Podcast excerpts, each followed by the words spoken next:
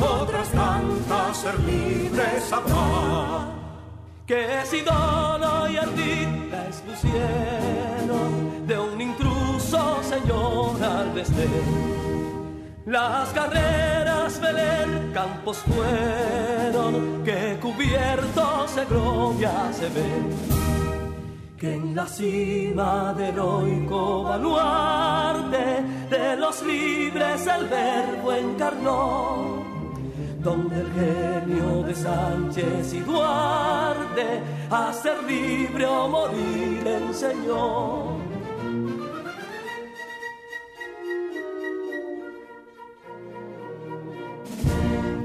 Y si pudo inconsulto caudillo de esas glorias el brillo empañar, de la guerra se dio en Capotillo la bandera de fuego ondear. Y el incendio que atónito deja de Castilla al soberbio león de las playas gloriosas le aleja donde flota el cruzado pendón. Compatriotas mostremos erguida. Nuestra frente orgullosos de hoy más, que Quisqueya será destruida, pero sierva de nuevo jamás. Que santuario de amor cada pecho, donde la patria se siente vivir, y es su escudo invencible el derecho, y es su lema ser libre o morir.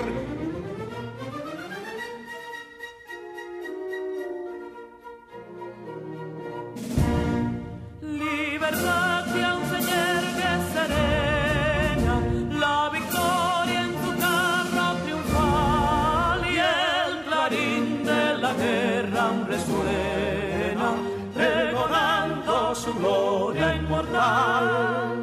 Libertad que los ecos se agiten mientras llenos de noble ansiedad nuestros campos de gloria repiten libertad, libertad, libertad.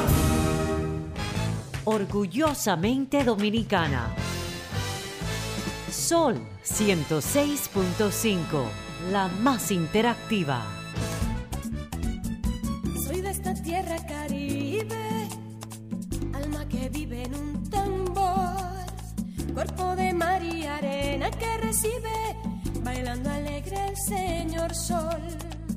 Pedacito de isla azul y verde, donde cada corazón es un cantor, terruño encantado que no pierde sus ganas de crecer y ser mejor. Gente gozando en la avenida,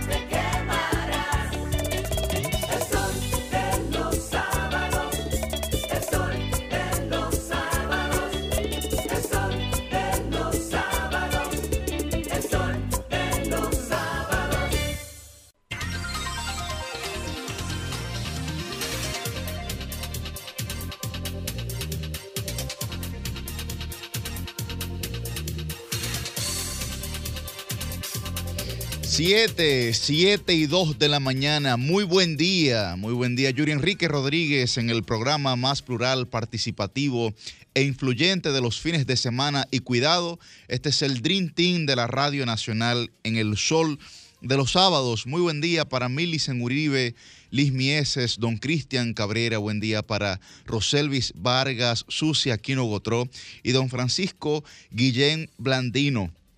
Como siempre, hoy tenemos un programa más que especial con las invitadas precisamente del día de hoy. Pero antes de, recuerden que pueden sintonizarnos a través de las diversas frecuencias de Sol 106.5 FM para Higüey y el Gran Santo Domingo, la 92.1 FM para todo el Cibao, la 94.7 FM para el sur y el este y la 88.5 FM para Samaná.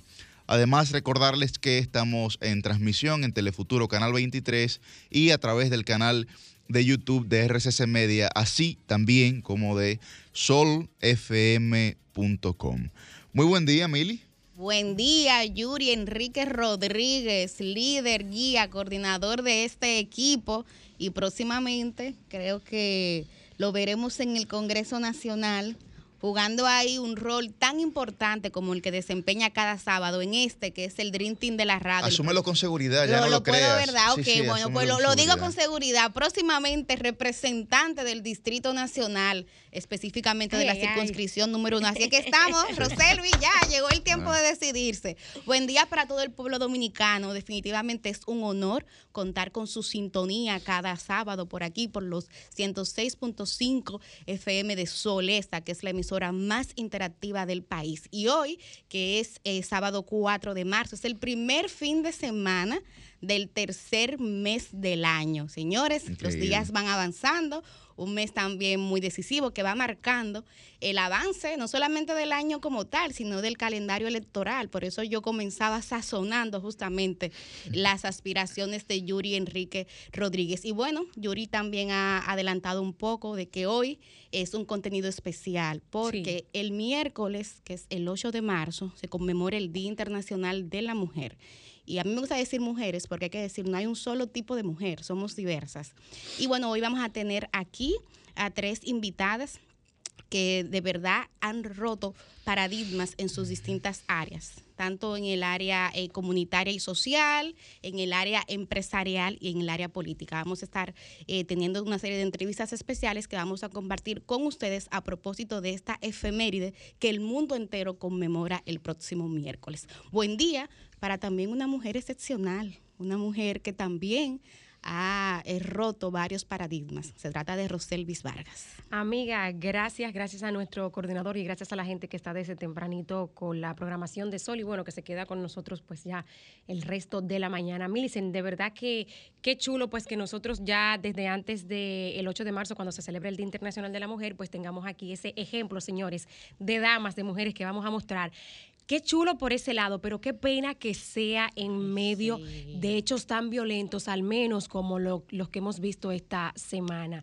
No conmemoramos lo, lo que se conmemora en noviembre, ¿verdad? El, el Día de la No Violencia contra la Mujer, pero qué pena que el Día de la Mujer, que es precisamente para destacar cosas eh, bonitas, las mujeres que han descollado en diferentes áreas, pues nos encuentre, señores, eh, y no solamente en la capital terrible el- la, la muerte de eh, un joven de 26 años a manos de la expareja de una joven que además pues le, le mataron sus bebés, ¿no? Porque aquí en República Dominicana pues la vida se contempla desde la concepción. Y luego este hecho pues que ha pasado más recientemente en Cambite, en San Cristóbal, en el que un individuo pues le entró a machetazos a, a su pareja. Qué pena, ¿no? Que esta Y se celebración pues suicidó, me parece, ¿no? Sí, Qué, qué- qué pena que, que esta celebración pues no se encuentre en medio de, de estos hechos tan lamentables. Así es. Eh, yo propongo, Yuri, que eh, por la connotación de esos hechos retomemos más adelante Sí. esa conversación. ¿Cómo no? Pero antes eh, quisiera que pasemos formalmente a nuestro segmento Noticias al Sol, porque esta ha sido una semana muy movida en términos políticos, en términos económicos y en términos sociales. Entonces, para poder tener el resumen de cada uno de esos hechos, vamos con Noticias al Sol, recordándoles siempre que ese segmento es presentado en un estilo único y particular que solamente posee nuestra querida versátil Susi Aquino Gotró. Esto es Noticias al Sol. Pacto por la crisis de Haití inicia sin presencia del PLD y el PRD. Mm, así no se llega a acuerdos. Otra vez aplazan conocimiento de medida de coerción contra Jairo González. Ah, bueno, es mejor caer en gracia que ser gracioso. Prohíben difusión de la canción La Suegra de Romeo Santos. Apareció la institución. ¿Qué dice el público? Previo al Clásico Mundial, Vladimir Guerrero Jr. abandona juego de Toronto con dolores en una rodilla. Uy, pronta mejoría. Chikungunya al ataque, Salud Pública emite una alerta epidemiológica. Todo listo para la celebración del gran desfile nacional de carnaval este domingo 5 de marzo. A ponerse su disfraz y que comience la fiesta.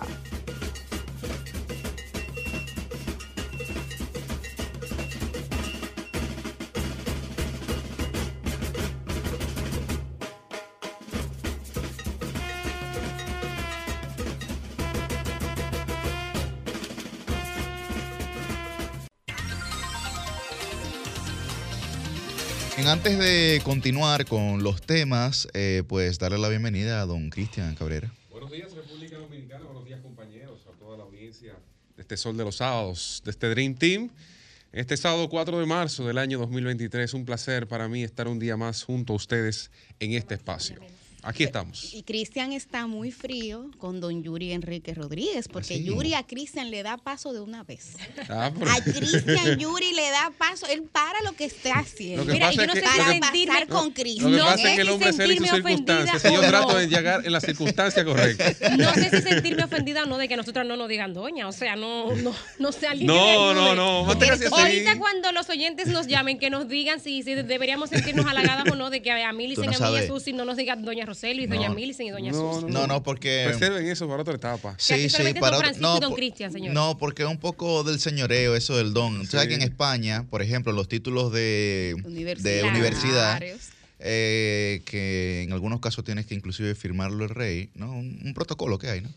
Eh, ahí le ponen don fulano de Sí. tal o doña fulana de tal. Millicent que estudió en España, su, su título debe Eh, decir ella tiene una- doña ella tiene un Millicent doña ahí. Uribe. Así lo dice. ¿Sí y o yo- no? Y yo estoy Tiene que tener un DA punto ahí. Así es, yo estoy loca, Roselis, porque me digan doña. Sí. Sí. Claro, porque aquí doña no es solamente un tema de edad, No. es también un tema de Claro. estatus. Entonces, Claro. no me caería mal.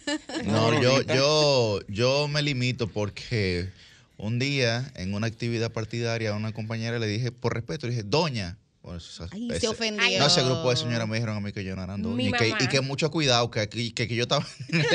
Pero dile, dile doña. la palabra que dice mi Dile mamá. doña Ginés Burnigal para que te mienta No, la madre. sí, por ejemplo. también, exactamente. Sí, sí, dice mi mamá, Sí. dice Ginette. mi mamá, Sí, sí. eh, eh, Senadora, no, Ginette. Sí. dice Doña, mami no. que, que doña la vacinilla, dice mi mamá. Ay, ay, ay, ay, ay. Palabras Bueno, pues- me remontan a otra generación. Nosotros a las, a las 7 y 10 de la mañana, antes de iniciar el debate, los comentarios, queremos hacer una felicitación especial en el día de su cumpleaños a una persona que es eh, más que especial para este equipo y que al que nosotros le guardamos profundos afectos, siempre sinceros, eh, mucho cariño de parte de todos nosotros. Milicen, ¿quién será que cumpleaños? Ay, ay, ay. Sael José Abreu Santos, mi amado esposo, padre de mis hijos, está de cumpleaños en el día de mañana y bueno, él que es parte importante y activa de Sol de los Sábados, aquí todo el equipo, aquí está Jennifer Feliz, Sí. que es nuestra Sí. querida eh, productora, también felicitándole. Mi amor, muchas felicidades, estamos celebrando desde hoy, para los que llevan anotaciones. Muy bien. Felicidades. Muchas bendiciones, caramba, Sael. Que manden el location al grupo. Cristian es otro que está frío, ¿verdad? Hombre, Sael. sí, no, Sael es una estrella, es ser humano, de verdad que Los sí. sábados que se debe Me cumplir siento años, porque los orgulloso de sábados poder nosotros decir podemos que soy su acostarnos amigo. tarde, ¿verdad? Sí. Es así.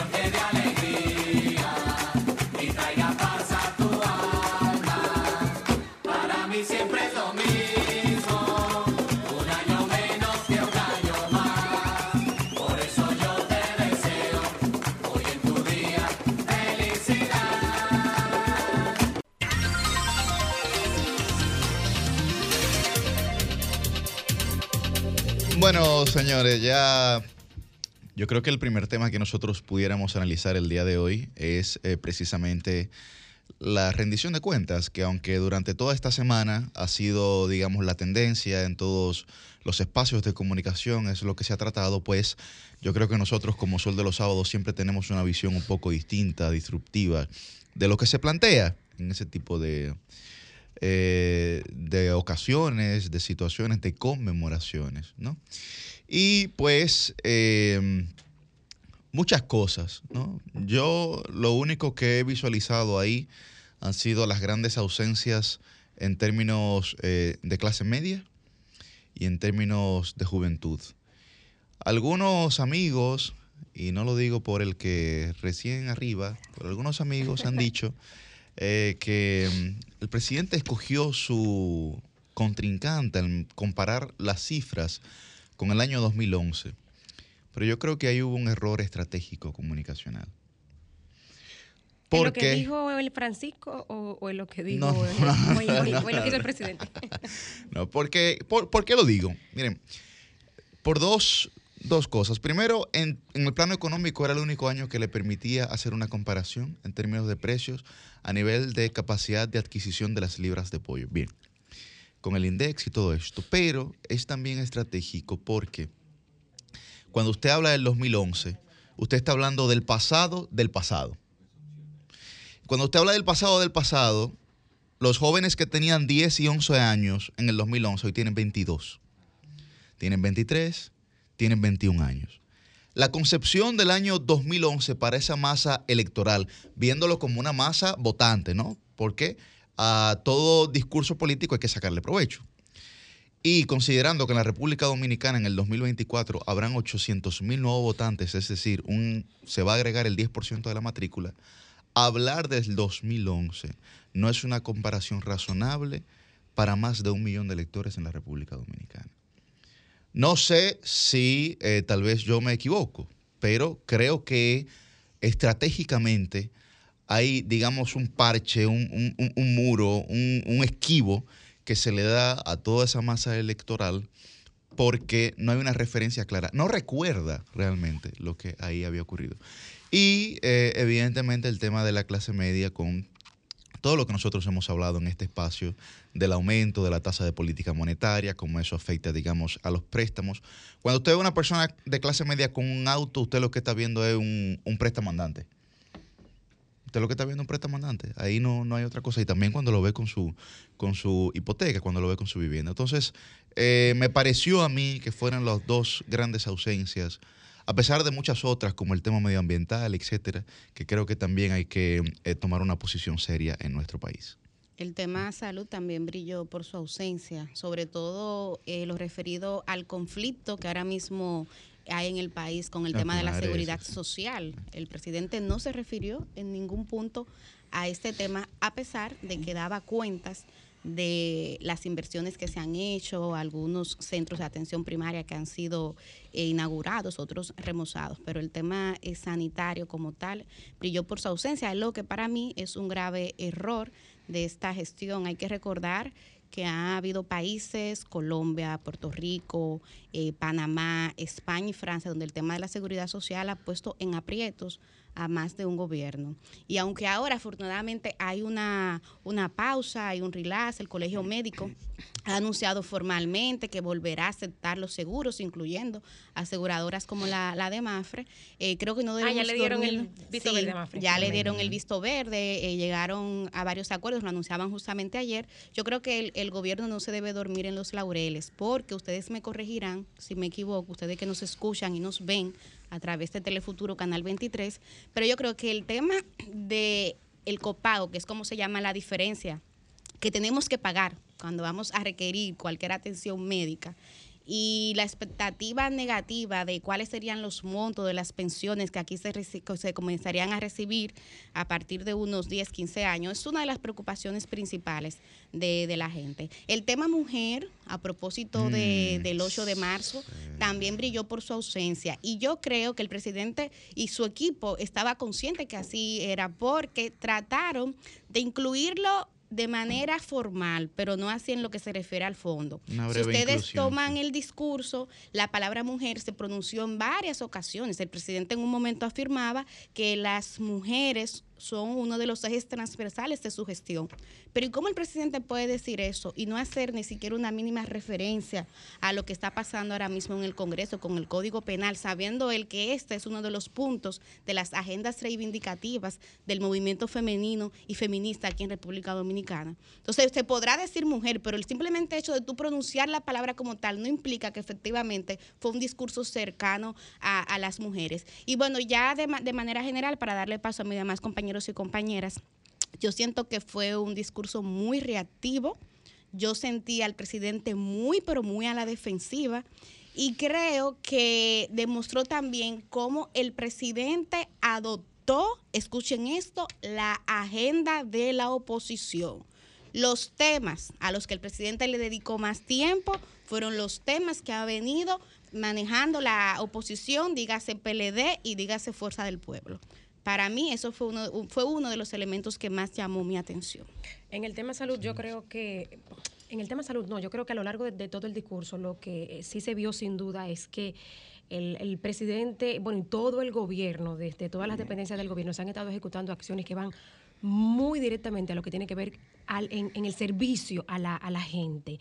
El tema, por ejemplo, de haber triplicado el presupuesto para servir los medicamentos de alto costo al triple de, de pacientes eh, atendidos en el año 2020, los 170 centros de salud que han sido intervenidos para su reparación o su ampliación que aunque ciertamente le falta eh, eh, todavía algunas cosas, pero la entrega del hospital de Villahermosa, el del Padre Bellini, solamente lo saben, señores, las gentes que tienen, las personas que tienen emergencias aquí en el país, lo que implica que en tu localidad, que en tu demarcación no haya una. Haber incorporado 90 ambulancias para fortalecer el servicio de emergencia, sin duda que, que también, y, y- y vuelvo y lo digo, o sea, Gobernar a lo grande, a lo macro, claro, el, el país necesita eso, pero el, el servicio a la gente también es importantísimo. El hecho de que pese a las dificultades internacionales, el presidente haya podido mostrar 200 mil dominicanos que salieron de la pobreza, bueno, que no están en clase media, eso es otra cosa, pero al menos salieron de los niveles de pobreza. El millón y medio de personas que recibieron el subsidio Aliméntate, agregando ahí los 300 mil más que él había eh, prometido incorporar en su discurso del año pasado, en febrero del 2022.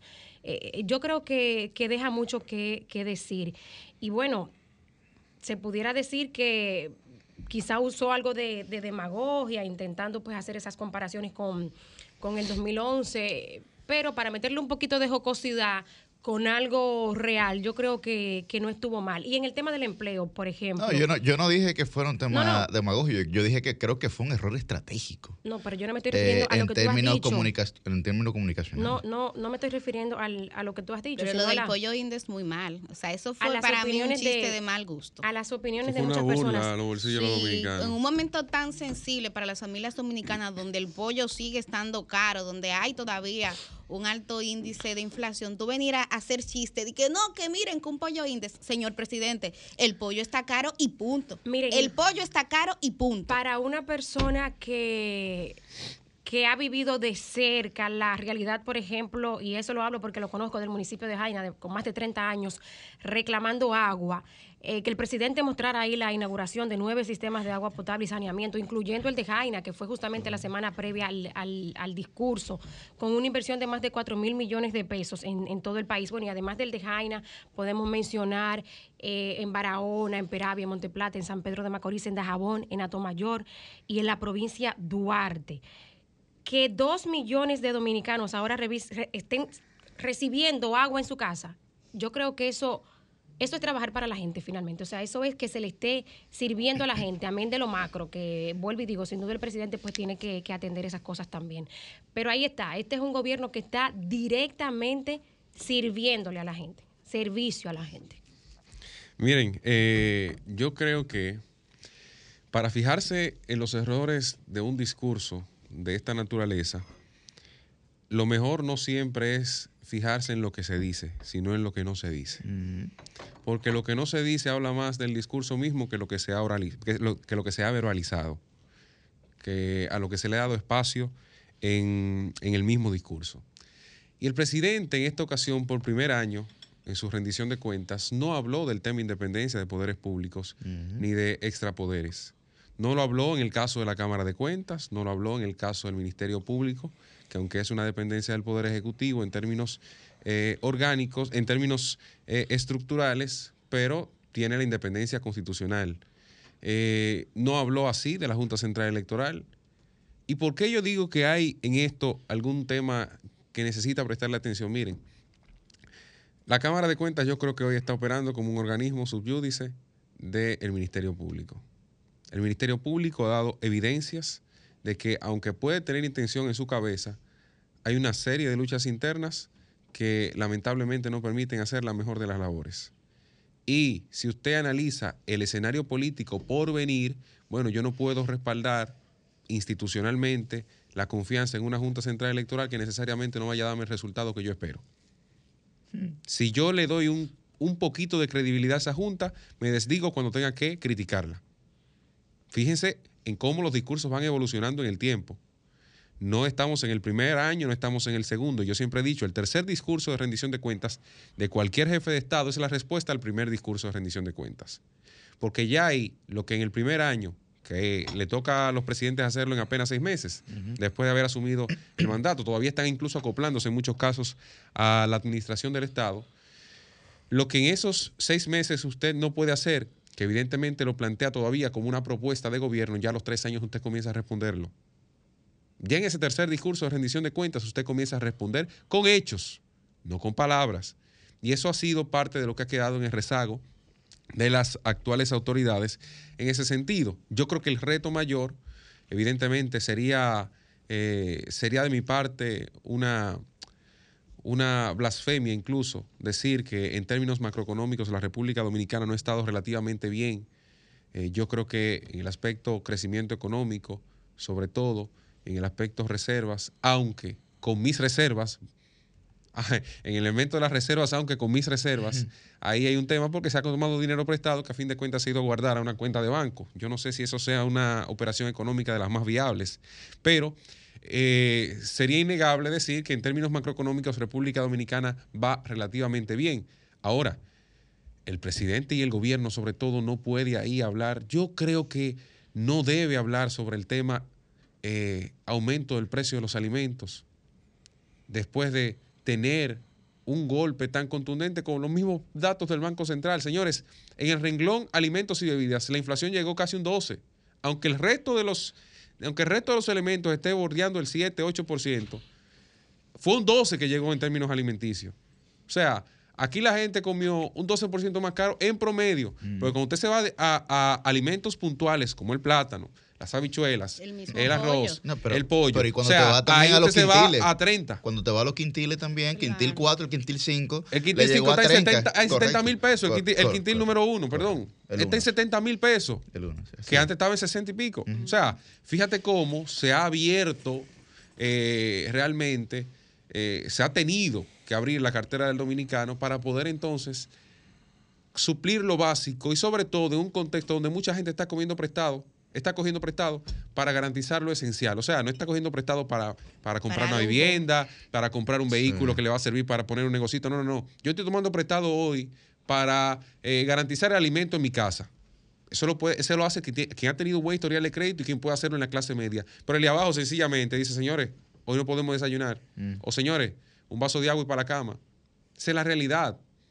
Y se da las harturas que puede. Ahora se pone el doble de arroz, aunque reduzca la porción de pollo, si puede, para tratar de llenarse el estómago y no alimentarse. Y eso repercute, señores, para que ustedes tengan una idea, hasta en la educación, en 5 o 10 años, cuando esos muchachos salgan brutos, excúseme el término, pero para que se entienda con simpleza, porque no tienen la capacidad necesaria en términos nutricionales para lidiar con lo que le toca asumir desde las aulas en nuestro país. Eso es lo que pasa, esa es la realidad.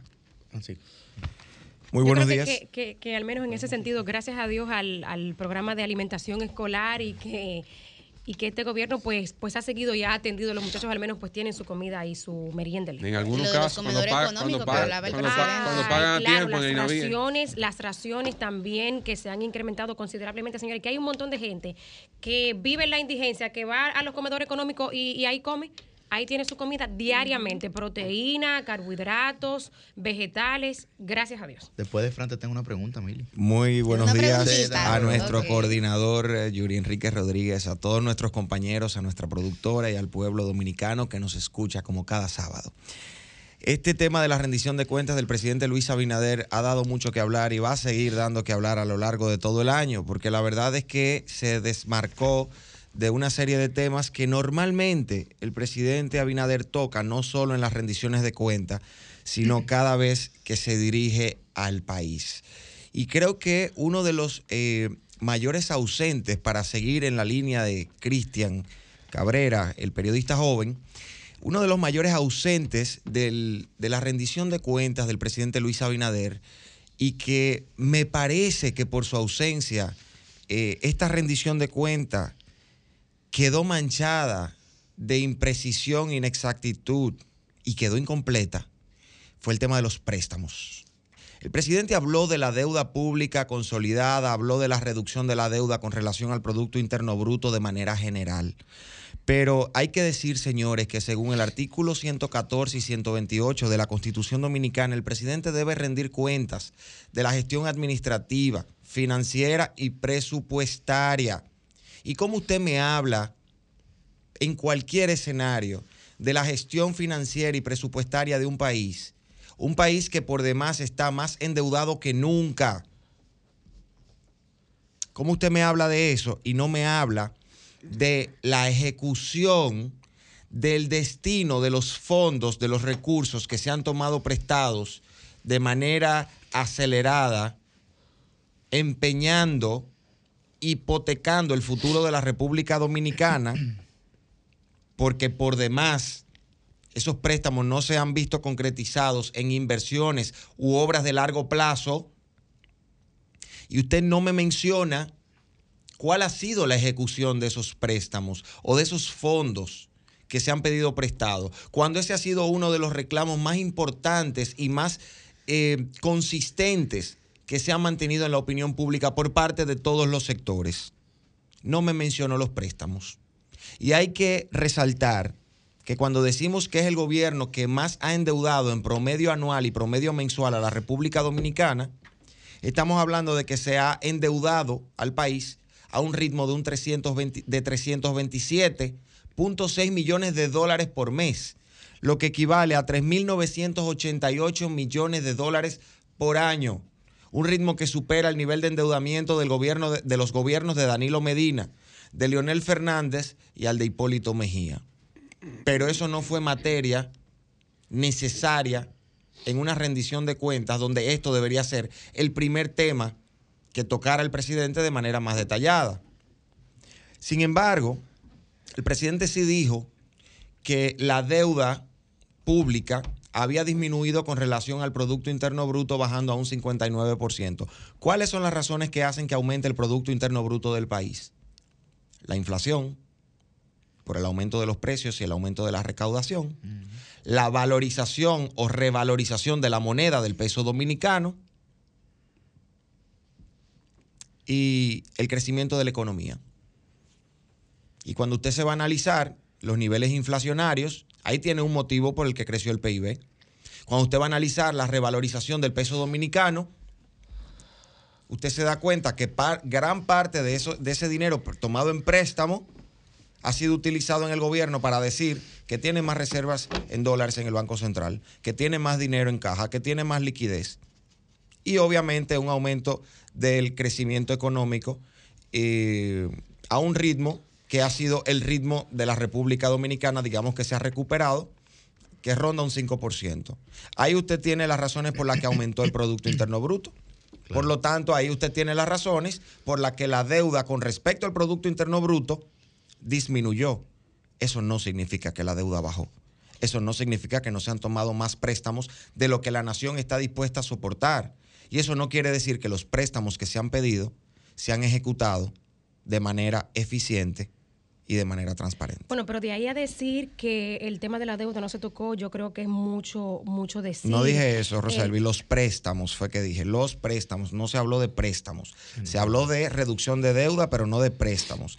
Y si, si usted es gerente de una empresa y usted le va a hacer un reporte anual a los socios Yo creo que el de la discurso empresa, completo- usted tiene que decirle cada Yo- préstamo yo- que tomó yo- la empresa y para qué se utilizó. Yo, yo creo que el discurso completo, cuando el presidente habló de los 38 mil millones de pesos que se usaron para subsidiar los combustibles, los 44 mil que se utilizaron para amortizar la alza de los productos de la canasta básica, entre ellos la harina, el pollo, los fertilizantes, o, el, o, o- o los mil millones de pesos que se usaron para frenar el alza del transporte, o los 44 mil 129 millones de pesos que se usaron para cubrir el déficit de las EDES. Dicen claramente, señores, pero a lo largo de todo el discurso, Pero el gobierno dijo que, el El gobierno dijo, el gobierno dijo que presidente- aumentó la el capacidad de cobro. presidente Pero, a lo ah, largo de todo el discurso fue diciendo, porque vuelvo y digo, señores, el hecho de que no se eh, mostraran grandes obras a largo plazo, cosa que se tomen 16 años hacerla, eso no significa que el dinero Pero no se está poniendo eso, donde se tiene que no, poner. eso de las Y yo Y yo EDES. creo que a propósito de los préstamos, destacar la reducción del pago de los intereses de la deuda pública en 5.523 millones de pesos. Yo creo que eso es hablar de la deuda, del manejo de la deuda, de los préstamos. Ay, Pero por Dios. ay, punto para Sí. Roselva. O sea, Miren, que no haya una vaina de este tamaño, pero espérate. Ay, No, Ay, no, no, mira, no. no lo dañes, que está de, bien de ahí. este tamaño en obra gris no significa que no se esté metiendo, señores, atendiendo tremendo. Pero que yo vuelvo y lo digo. O sea, que tú eres, el o sea, o o que sea, tú eres tan malo meses maneja- a o sea, que tú eres tan malo manejando el presupuesto, perdón, no, perdón, perdón, tú eres tan malo El manejando el presupuesto del Estado que para los cotidianos no tú tienes que coger el prestado. Perdón, o sea, perdón. tú eres tan malo manejando el presupuesto del Estado que para los cotidianos tienes que coger prestado. O sea, tú no puedes, tú no tienes la capacidad de cobrar, perdón, pero perdón, tú no el tienes la mundo capacidad de cobrarle a la gente por El la luz. mundo Y no se está tienes la cayendo a capacidad de cobrarle a la pedazos. gente El mundo está en luz, plena entonces tú tienes que ir a recuperación. coger prestado para pagar el, el déficit no, que no, te no. genera eso, Lo que yo le estoy diciendo a Eso es lo que está ustedes Eso fue lo que está dijo el presidente. gobernando. Esa inversión de la, de Eso la- que está gobernando y el dinero se está poniendo donde Bueno. se tiene que poner, aunque Bueno. no No, haya no, no. las grandes obras de infraestructura, que es lo que la oposición vive atacando. Bueno. Y que no es que no la hay. Porque vaya a andarse toda la autopista Duarte, Pa, pa, pa. saliendo de la provincia de Santo Domingo, a ver si la extensión del metro, ahí Bueno. esa vaina brutal, no se está haciendo y todas las cosas que se están haciendo en el país. Excelente la continuidad de Estado. La pregunta precisamente era eso de Punta Catalina, a ver qué nos van a responder ahora. Eh, Dale, Susi.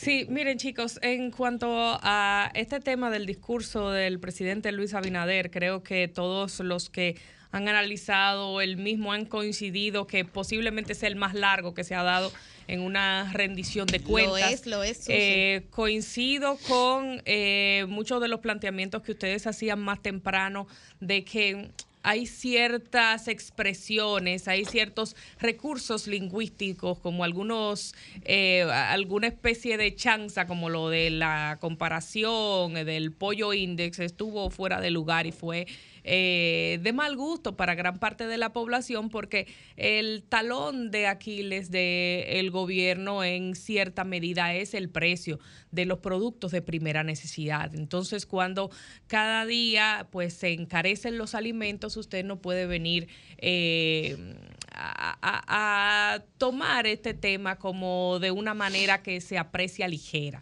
Eh, creo que el gobierno debe enfocarse en eh, tomar las, eh, los logros de manera precisa, exponerlos de manera precisa y eh, destacar las cosas que son tangibles y no exagerar ciertos logros. Eh, por ejemplo, eh, se dijo, y, y lo menciono porque es algo de lo cual yo sé, no me gusta aventurarme a, a criticar cosas de las cuales no conozco, se dijo que como que era por primera vez que se estaba poniendo en funcionamiento eh, el seguro eh, Larimar del SENASA, cuando el SENASA Larimar tiene mucho tiempo en funcionamiento desde la gestión anterior, eh, trabajé en esa institución e incluso nosotros colocábamos publicidad del Senasa Larimar. Entonces, algo que Pero en no exterior, existe, Susi. no Es lo que puede, de- claro, es un producto que se diseñó para los dominicanos en el exterior. Eso es correcto. Y funciona. Ahora, que haya aumentado su funcionamiento, que haya incrementado la cartera de clientes,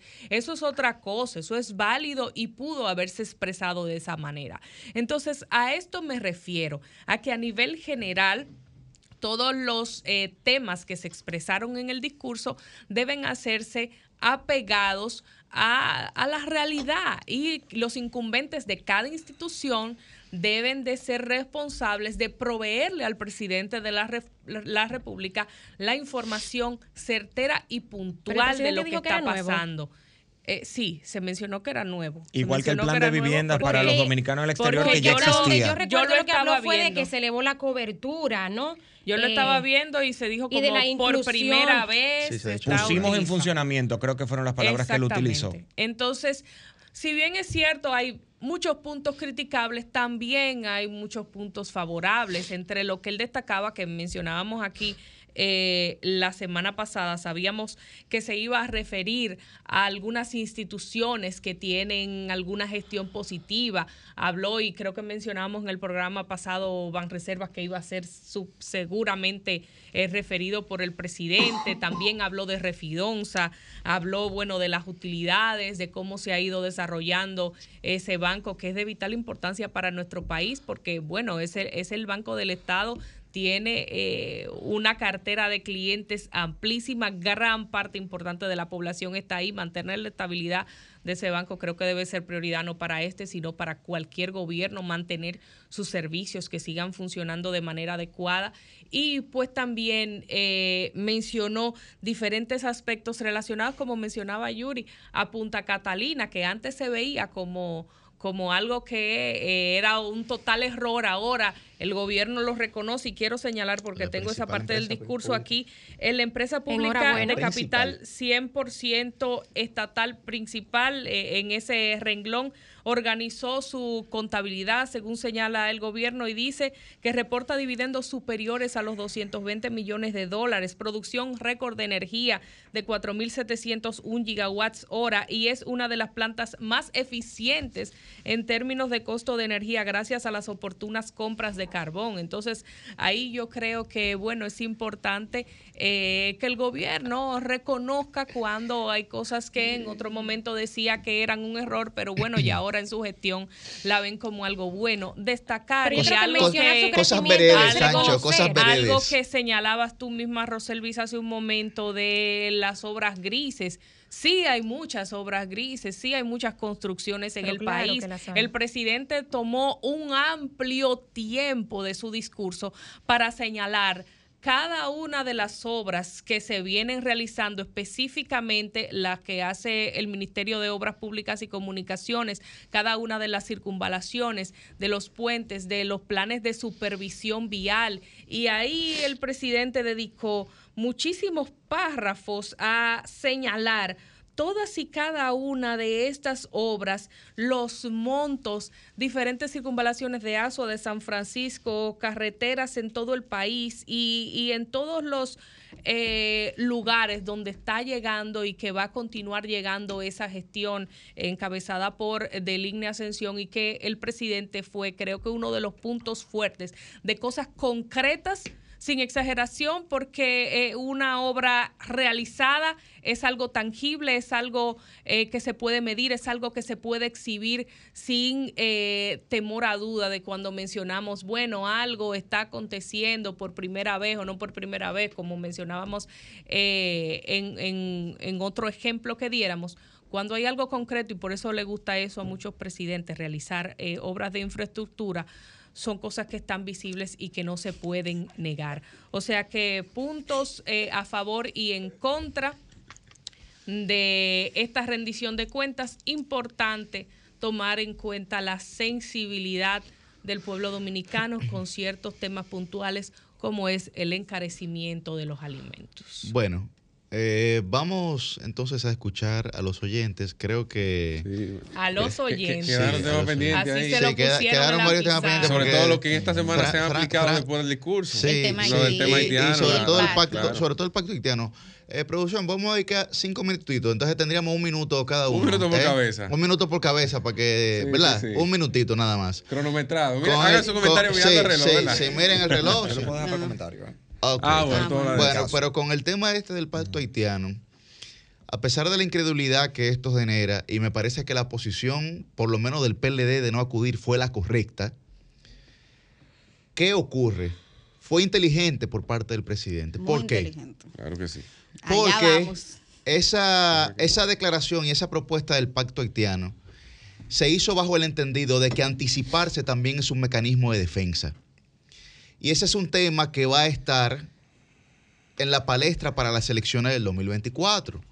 Entonces, ¿qué se buscaba con este anuncio? Neutralizar tanto a Abel Martínez, que ese es uno de sus temas principales históricamente, y también a Leonel Fernández, quien ha asumido y de hecho hizo hasta un artículo respondiéndole al canciller de la República, particularmente sobre este tema, y que también ha asumido el tema haitiano. Por lo que el gobierno, que no ha podido dar una solución, digamos, sensata eh, y directa a esta situación, que nadie se la va a poder Eso te iba dar. a decir que tampoco es que fácil. tampoco, claro, que tampoco Eso es fácil. no lo que pasa, lo que pasa es que cuando Haití no, que- pero a lo, a lo Claro. derivado de Haití se puede mejorar. Correcto. mucho. Lo, que, lo que pasa es que cuando usted tomó, eh, digamos, un discurso, una línea discursiva en torno al mesianismo, en torno a que nosotros vamos a resolver esta situación, y al final lo que se ha hecho un de atrás para adelante, entonces, claro, por eso llega, digamos, la crispación de la sociedad. Yo no estoy diciendo que un tema que se vaya a resolver.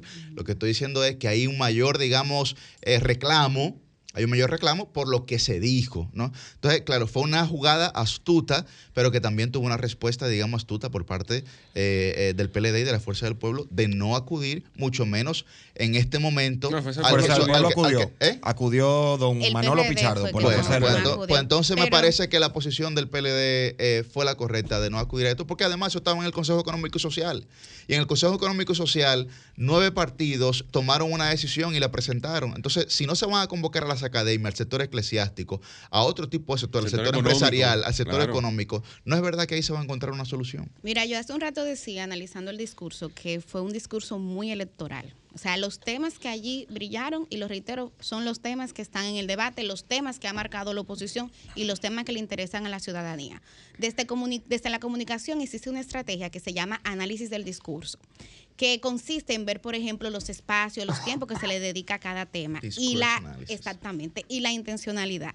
El tema haitiano fue el tema con el que el presidente cerró. Antes de la despedida y las conclusiones protocolares de rigor, fue el tema con el que el presidente cerró. Muy enfático, sí. Y en ese tema vimos al presidente altamente emotivo. En este tema el presidente subió la Con voz, habló sí, duro, gesticuló. Lo que denota que ese es uno de los temas que definitivamente va a ser y va a estar dominando en cuanto a campaña se refiere. Ahora bien, tal como dice Yuri, ahí coincido contigo, eso fue una estrategia. Claro. El tú llamar a la oposición y a todos los sectores políticos a sentarse, y hasta oye, oye la connotación, sentarse en una mesa a discutir, es tratar de, qui- de quitarle proactividad. Ahora bien, yo no estoy, de- yo no sé, Yuri, si estar de acuerdo contigo en lo que tú dices, que la respuesta del PLD ha sido efectiva. Desde el punto de No, vista no, de no, estrategia. no ha sido efectivo. Yo, yo creo que sí, que fue la Oye, respuesta correcta. Desde el punto de vista de la estrategia es correcto, porque el PLD Claro. la advirtió y está reaccionando a ella. Ahora bien, el presidente le tiró un gancho. El presidente tiró un eso. gancho. Entonces, porque tú te, tú te presentas ante los ganchos. no, pero no No, no, no. Pero, Pero los ganchos- lo que quiero los ganchos- decir, se dice lo que- por ahí que los ganchos son espera para un caer. momento, lo que Claro, quiero Se dice decir por ahí que los ganchos son para Está caer y bien, tú tienes que pero- saber cómo tú no caer. en puedes el caer. Pero lo, gancho. que, qui- pero lo que quiero decir es que como sea como sea, un gancho implica un costo. Y al PLD Claro, le va a sí. representar un costo y le está representando ya el hecho de no acudir, porque hay gente que dice, ah, pero mira esto, tanto que hablan de ese tema, y cuando llega el escenario momento. y el momento para Es que el buscar una escenario, eso es solución, falso, el escenario ya tuvo, que pero- fue el Consejo pero el Económico y punto- Social. Desde el punto de vista Pero de eso, la eso- perdió el tiempo ahí. Pero Yuri, eso es políticamente, eso lo sabe quienes están en el trasfondo político. Ahora, de cara a la Ah, población, pero- ah. que es quien Exacto, vota, exacto. el PLD quedó mal parado. Exacto. y claro la que fuerza sí. del No lo pueblo. Porque el PLD sacó la No lo sobra, veo claro así. Que y, a, sí. y a la fuerza del pueblo No que se le tiró igual gancho, fíjate como la reacción de la fuerza del pueblo ¿Qué es hace? distinta Tú y la tienes, fuerza del tú tienes un reguero de gente que puede mandar ahí a Abel al, al PLD. No voy, a, no voy a personalizarlo porque Abel quizá no tiene esa, esa, esa toma de decisión en sus manos. Pero al PLD no le costaba Seguro nada no. mandarte al barrendero del partido y sentarlo ahí y decir, yo tengo un representante ahí. Y decir, aún con la advertencia, la misma advertencia que hizo Abel, plantearla, pero con una gente ahí, que te dice, miren, eso está mal. Yo no estoy de acuerdo porque se supone que eso ya debió plantearse en una solución y el mismo gobierno incumplió. Ahora, yo sigo con mi voluntad firme de que hay que buscar una solución. Y miren, es tan así que manda una persona, aunque sea el barrendero del, del PLD, Claro. porque, o sea, al PLD no le cuesta dentro de su membresía poner sentar a una gente ahí. Ahora, al PLD sí le puede costar Lo que luego lo descalifiquen indistintamente de su parecer, porque diga, ah, no, pero cuando nosotros llamamos ahí está. Y no es lo que piensa, o sea, yo no lo digo desde el punto de vista de lo político, sino desde el costo que puede representar eso frente a una sociedad que básicamente dice, ah, pero verdad, el PLD no fue. Ah, que es Exacto. moldeable, o sea, que no está pendiente a cada detalle, a cada minuto, ni sabe cómo se Y que manejan todo fue las cosas políticas. planificado, porque por el eso que de presidente gancho. lo hizo bien. Ahora, eso fue un pacto con el liderazgo nacional sin líderes. No es verdad que Trajano Santana es un líder. Ahí los líderes son, fuera, el único líder que había ahí es el presidente de la República. Espérate. Ah, no es verdad. No, pero es verdad. Aguanta. Mi amigo, mi amigo Vinicito no es verdad que es un líder, aunque sea, aunque sea una bandera, aunque sea su tema bandera, pero no es verdad. O sea, ahí, los, ahí los líderes son Susi- Luis Abinader, Susi Leonel. Fernández y Danilo Medina, que puede ser delegado en alguna medida para a ver. ser candidato presidencial. Creo que debió haber una mejor comunicación en este sentido por parte del gobierno y los diferentes partidos de oposición, porque precisamente lo que ha dicho el Partido de la Liberación Dominicana y lo que ha dicho el PRD es que a ellos formalmente nadie los invitó a este evento y que como no los invitaron, ellos no eh, se apersonaron allí. Ahora, coincido con Cristian en el sentido de que, ah, no me invitaron, pero voy a aprovechar la oportunidad porque es un tema no solamente que políticamente me conviene, sino que le conviene al país que toda la clase partidaria esté de acuerdo en esto. Y digo, ah, bueno, no me invitaron y doy una declaración ahí mismo afuera. Miren, a nosotros no nos invitaron, pero es responsabilidad para nosotros estar aquí y nosotros entendemos que se deben tomar ciertas medidas y cuenten con nosotros para hacer eh, realidad los temas que necesitan eh, tener un resultado positivo para el bien el- del país. Y abrazo esa bandera que ha sido causa del Partido de la Liberación Dominicana y ha sido una queja constante. Lo que no puede hacer una organización política ninguna es abrazar un tema, como ha sido este tema de la migración ilegal, específicamente de la migración ilegal haitiana, que es el tema en cuestión y de debate, y luego entonces como que retirarse del tema o opinar de manera contraria y desdecirse de lo que al principio entendían era lo correcto. No puede ser una oposición por oportunismo político, tiene que ser una posición eh, firme en cuanto a un objetivo que es un objetivo país. Entiendo que debió el gobierno convocar de manera correcta, si no lo hiciera, que parece que no se hizo, y la oposición ponerse los pantalones por encima de la invitación que recibieran o no, apersonarse, hacer lo que tengan que hacer y darle carácter a las Los pantalones o las faldas. Abro voz, del presidente. pantalones, voz del para es- que no quede la, la- la duda de la Vamos, gente que que, ha venido llena. escuchando. Con el fin de Están contribuir llenas. a la solidaridad con el país de nuestra diáspora, en abril del 2022, SENASA lanzó el programa SENASA en el exterior para brindarle cobertura y servicios de Mi salud. estimada, vamos a buscar Dominicana. el video No, pero yo estoy leyendo, digo, dije, Pues entonces abro, pusieron dije- abro- abro post del presidente para decir literalmente lo que está escrito en Pues el lo discurso. lo que está escrito. Ahora yo voy a vamos a buscar de el aquí a las video, 10 de la mañana que eso está, a eso está a Pienso- mitad del discurso para que alguien me diga si el presidente improvisó y habló del arimar literalmente, pero lo que yo acabo de decir Bueno, yo lo que estaba viendo y yo lo escuché. Perfecto, entonces y lo que no soy es- habladora. No, yo estoy hablando lo que yo escuché y me tiré el discurso completo. Yo también. Y le presté atención porque yo era la directora de comunicaciones del Seguro Nacional Entonces- de Salud. entonces lo que o sea, no hacer estoy es, hablando paja para ir en la línea de Bien, tiempo, miren, bien. Pienso que justamente nuestro tiempo, Pero que perderlo estamos no. hablando de otras No, cosas. pero ¿cómo otra cosa? Para, No, manita, eh, no, no, no, no, pero tú me que disculpas. si dijo, que si no, No. Muy bien, pero entonces- Tiene entonces que vamos a hacer una cosa. Nadie está perdiendo Vamos a hacer- ningún para- tiempo. vamos Estamos hablando del discurso. No, pero y diferir. Yo soy la demás. Yo soy la demás. No, no, manita, Cada pero tiene derecho a No, diferir. una cosa, si esto no es perder el opina en tiempo. contra, eh, lo, lo vamos a Ey, querer apabullar, entonces Susi, no vamos ya. a yo lograr soy nada en este yo soy una que me hago la pendeja aquí con De todo y de que dejo pasar cosas. De Pero ahora bien, si podemos hacer un aporte. Eso fue lo que dijo el Y presidente. decir eso fue lo, pero, ok, literalmente, eso, sí. eso fue lo que él dijo. Ahora Entonces- bien, entonces, sí, podemos entonces, buscar el discurso, pero yo, De yo acuerdo, quiero pero decirte, si eso- Susi, que tú Pero yo creo que la duda no es sobre lo que pero- haya dicho pero- el presidente. de La duda es sobre el origen del programa. Correcto, más que no, lo que ella dijo el presidente. literalmente que se había algo. Entonces, aplicado. para que la gente no quede con la confusión, estoy aportando el dato. Bien, entonces, Pero entonces vamos, entonces, para lo aclarar la refutamos, lo refutamos. busquemos el video correcto, y aclaremos el Correcto, eso es, dato. ya, eso pero es todo, por eso es todo. el Francisco, precio que no Francisco, tenemos, eso es, Ok. eso es, sin es decir correcto. que perder el tiempo. Sobre el pacto. No hay correcto. Sí, sí, es problema, sin decir que el otro Pero- fue hablador, Es pero manteniendo el el respeto. que. No, pero, tenemos. pero Pero yo no usé esa el palabra literalmente. Exacto. Pero literalmente yo no Pero- dije, yo pero, no usé esa palabra. Eh, Francisco, Francisco. Ok. Comunícate 809-540-1065. 1-833-610-1065 desde los Estados Unidos. Sol 106.5, la más interactiva.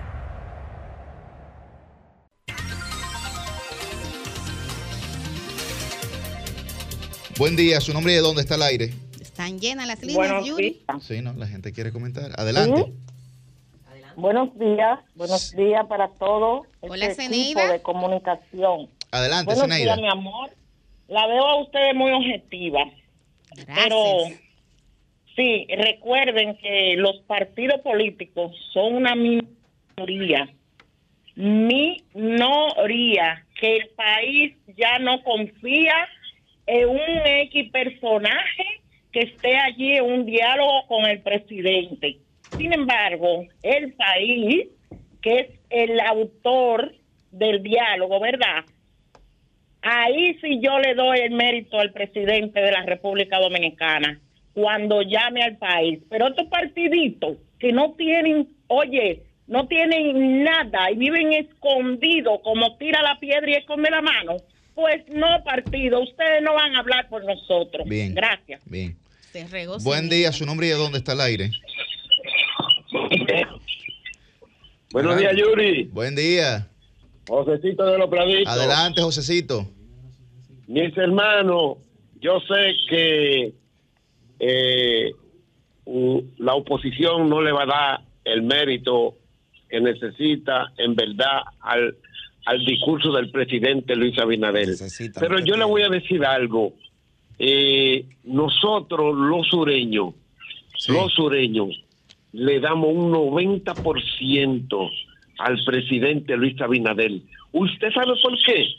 Porque, mire, esa circunvalación de Baní, esa circunvalación de Asua, mire, lo que está haciendo el presidente en, en el sur, mire, que ningún, oiga, que tuvimos un presidente que fue bueno, pero se olvidó del sur, y Luis Abinader no es del sur, y nos está dando ese mérito, no tanto al sur, porque mire lo que está haciendo en Santiago, señores, ese tranvía de Santiago es una cosa linda, es una cosa hermosa, es una cosa que la necesita un pueblo como Santiago. Señores, y lo que ha hecho el presidente, ustedes vieron el presidente en, eh, cuando llegó el ciclón este que pasó, Sí, con una bota, sí. señores, sí, yo leo- le- yo no es que digo que ustedes no pueden, que la oposición no puede decir algo eh, en contra, pero ese ha sido el día a día de que la comida está cara, de que esto, señores, yo vengo desde cuando Balaguer, el PRD haciendo oposición al, pa- a- a- a- al Partido Reformista, Sí, sí. con eso. Gracias, gracias, Josecito. Buen día, su nombre y de dónde está el aire.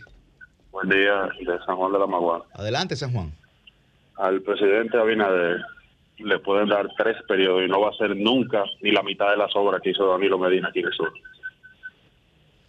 Ahí está su llamado. Buen día, su nombre y de dónde está el aire. Buenos días, Adelante. es Alessandro de Maimón. Adelante, Alexander. Hola, Alexander. Aquí está Mili. Hola, saludo para saludo especial para mí. Dice, miren, entonces, yo yo no sé que la oposición, perfecto, oposición, sí, pero el problema de la oposición de aquí fue que duraron 20 años gobernando. Ellos no, si, oye, si no hubiese, si hubiese, si hubiese sido como Guillermo Moreno, que no ha gobernado ni, ni un distrito municipal. los- los yo se la compro. Necesito Oye, oye, aquí. yo le compro, yo le compro toda esa teoría de, de, de- de estos tigres. Pero miren, no se la puedo comprar la teoría de ellos porque duran 20, no resolvieron. ¿Dónde, ¿Dónde fue que ellos resolvieron el problema haitiano? ¿Dónde resolvieron la seguridad social? Ok, yo le, yo le, yo le, yo le quisiera creer un poquito a Lionel, yo le quiero creer a mi amigo que, a, a mi amigo de los lentes, el joven. Yo quisiera creerle un poquito a Lionel, un poquito yo quiero creerle, pero hay un detalle. No, no soy yo, no me, no me enfoque. Y a yo don ahorita. Cristian, ese, el ese detalle- primer- el ese detalle- ponche para el detalle, el detalle está es que si Lionel, por ejemplo, yo le creyera, si cogiera el tema de la seguridad social y lo abrazara Sí. y dijera, sí, este es el tema mío, aquí es que yo voy, o me matan o arreglo la seguridad social. Jesús. Pero ¿qué, ¿qué tema que él está tomando? Una cosa que él no, no resolvió. No, hombre, hombre, eso es pendejada de ese pendejo. para No, no, ya, pero está bien, Alessandro, está bien. Buen día, su nombre es dónde está al aire. Sí, muchas gracias, muy buenos días. Adelante. Gracias, mire, eh, con el caballero que dijo que el presidente semanal gastaba no sé cuántos millones, pero yo me, me gustaría que usted, caballero, haga un cálculo de cuántos millones semanales se robaban los ladrones del gobierno de Danilo. Y otra cosa, si Lionel gana, tengan por seguro que el Palacio Presidencial ya tiene título y lo vende también. Muchas gracias. Bueno, que, alguien, que si alguien Buen va a día, usted, doña Roselvis Vargas. Gracias. Le habla la comunicadora Lucy Noa de Montellano. Puerto Hola. Hola, colega. Yo soy seguidora de este muchacho de Canal 13. Todo el día yo lo veo. Un placer. Ahí hay cerebro. joven. Ahí hay- estrella. no, que ahí hay cerebro. Yo, yo llego donde están los jóvenes que me que me enseñan. Porque hace unos días hice una entrevista a una niña de 7 años y le dije, me tumbaste el, el pulso, porque hay muchachitas y muchachitos que nacen con algo especial, que algún día yo voy a hacer un video a esa niña. Bien. El señor que, que llamó antes de la señora, Sí. amigo, pero coja un, un bardaco de esos que usan de los racimos de, de palma y salga casa por casa y den una pela a los peledeístas. Yo no soy de Lionel, pero gracias a Lionel te está cobrando cientos de miles hoy. Gracias a Lionel que le dio los votos, ustedes están cobrando hoy.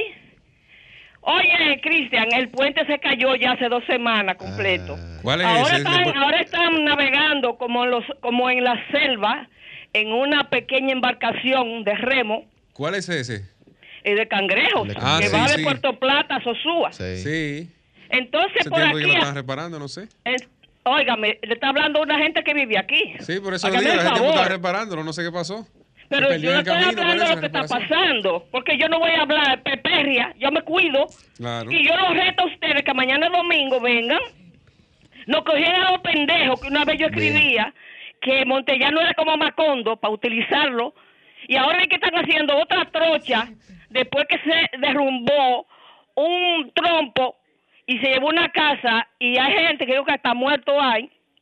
Están Bien. haciendo otra trocha y el puente que hizo el PLD de Montellano de Pancho Mateo está cuarteado en la mitad y todavía están haciendo lo mismo y el puente está ahí. Gracias, Ayer hubo un paro en Cangrejos porque quieren que le den esos hierros para hacer y que un play, algo así.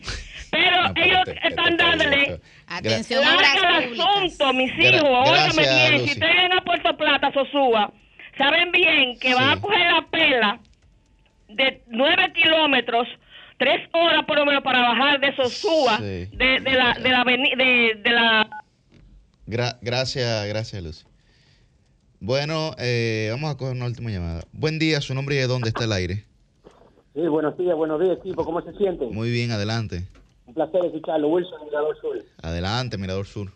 Ah, el diputado de la UNO de nosotros está ahí, de la Fuerza del Pueblo. Aquí estoy, Wilson. sí. Saludos. Un placer escucharte, Guillén. El placer es mío siempre. Y gracias por la promo. Oye, eh, yo quiero decirle dos temas, por favor, Yuri. Nada Breve, más, sí, dale. temas. Mira, el tema haitiano, mira. Yo, tú sabes, yo soy de la Fuerza del Pueblo y yo no, yo no quería que mi partido fuera. Pues, en primer lugar, déjame decirte, mira. Tú vas Jaina aquí con 8 o 10 mil pesos, si te llevan un haitiano te lo trae. Porque yo tengo vivencia con un amigo mío que le pasó la semana pasada. Le llevan el esposo de su trabajadora, fue con 9 mil pesos y le entregaron. El, el síndico Riverón incluso está temiendo por su vida por, por la amenaza de la banda que hay allá. Otra cosa, de Punta Catalina. ¿Se acuerdan que a Canario, el administrador de Punta Catalina, tuvieron que quitarlo porque no compró a tiempo el carbón? ¿Se acuerdan?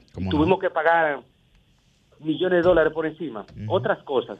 Eh, Gloria Reyes ahora mismo está pagando 14.2 millones de dólares al año de nómina, por encima de lo que le, encont- le encontró en 20 millones, está 86. Que eso asciende a 14.2 millones de dólares anual. Y la nómina por encima. Vieron los pobres viejitos en de jabón, que son del mismo PRM, Antiel, que no, no podían sacar la tarjeta. Le bajaron el bono gas, el bono luz lo bajaron ahora. Entonces, ¿qué es lo que me está hablando esa niña?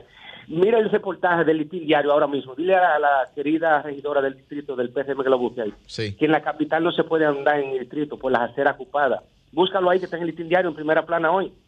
A la querida de- regidora del PRM. Que está ahí, que lo busque ahora mismo, que yo lo vi. Gracias, gracias Wilson por tu tiempo.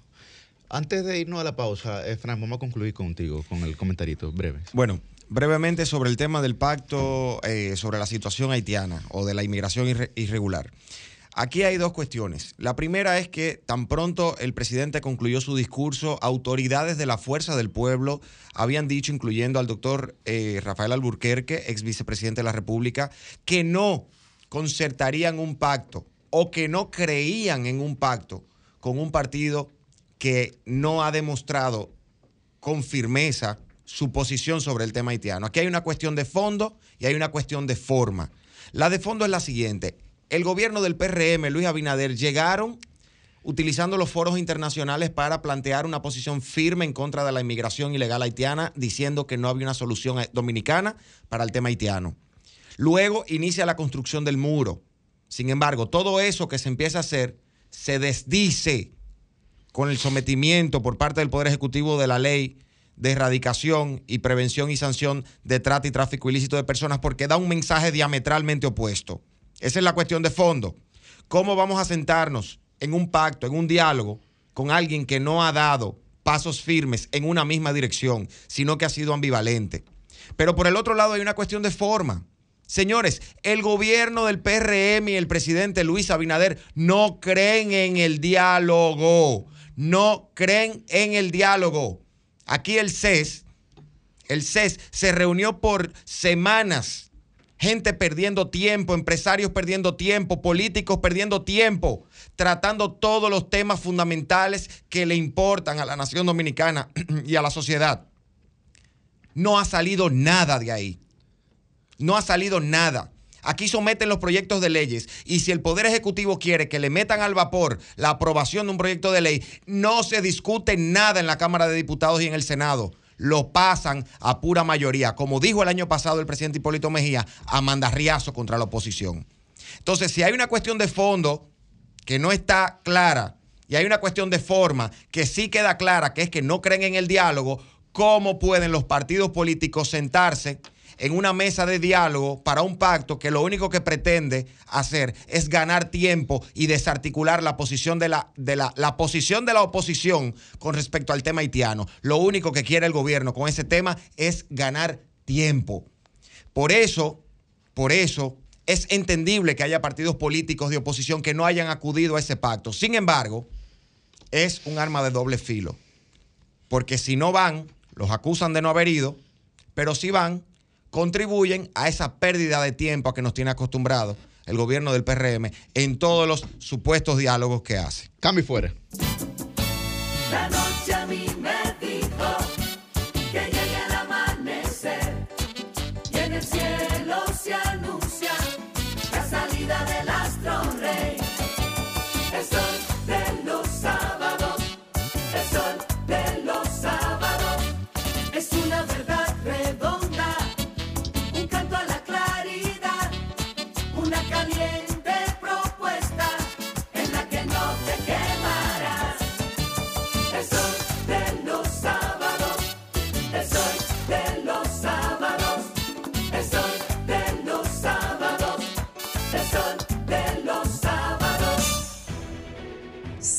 106.5, la más interactiva. Una emisora RCC Miria. Compadre, corríjame si me equivoco. Pero es verdad que el aporte a mi fondo lo hacemos mi patrón y yo. Compadre, usted no se equivoca. Lo primero es que ese aporte para el sistema de pensiones es 9.97% del sueldo suyo y es hecho entre su patrón y usted. Ah, pero entonces yo no soy el único que aporta los chelitos para mi retiro. Eso es lo chulo del sistema. Si su salario fuera de 10 mil pesos, 287 es lo que pone usted. Y su jefe, 710. Del total, 840 pesos van directivo a su cuenta de capitalización individual. Y esta cuenta también crece con la rentabilidad de las inversiones que hace su AFP Popular. Ah, pero eso así es un palo. Hay que trabajar. AFP Popular, confianza absoluta.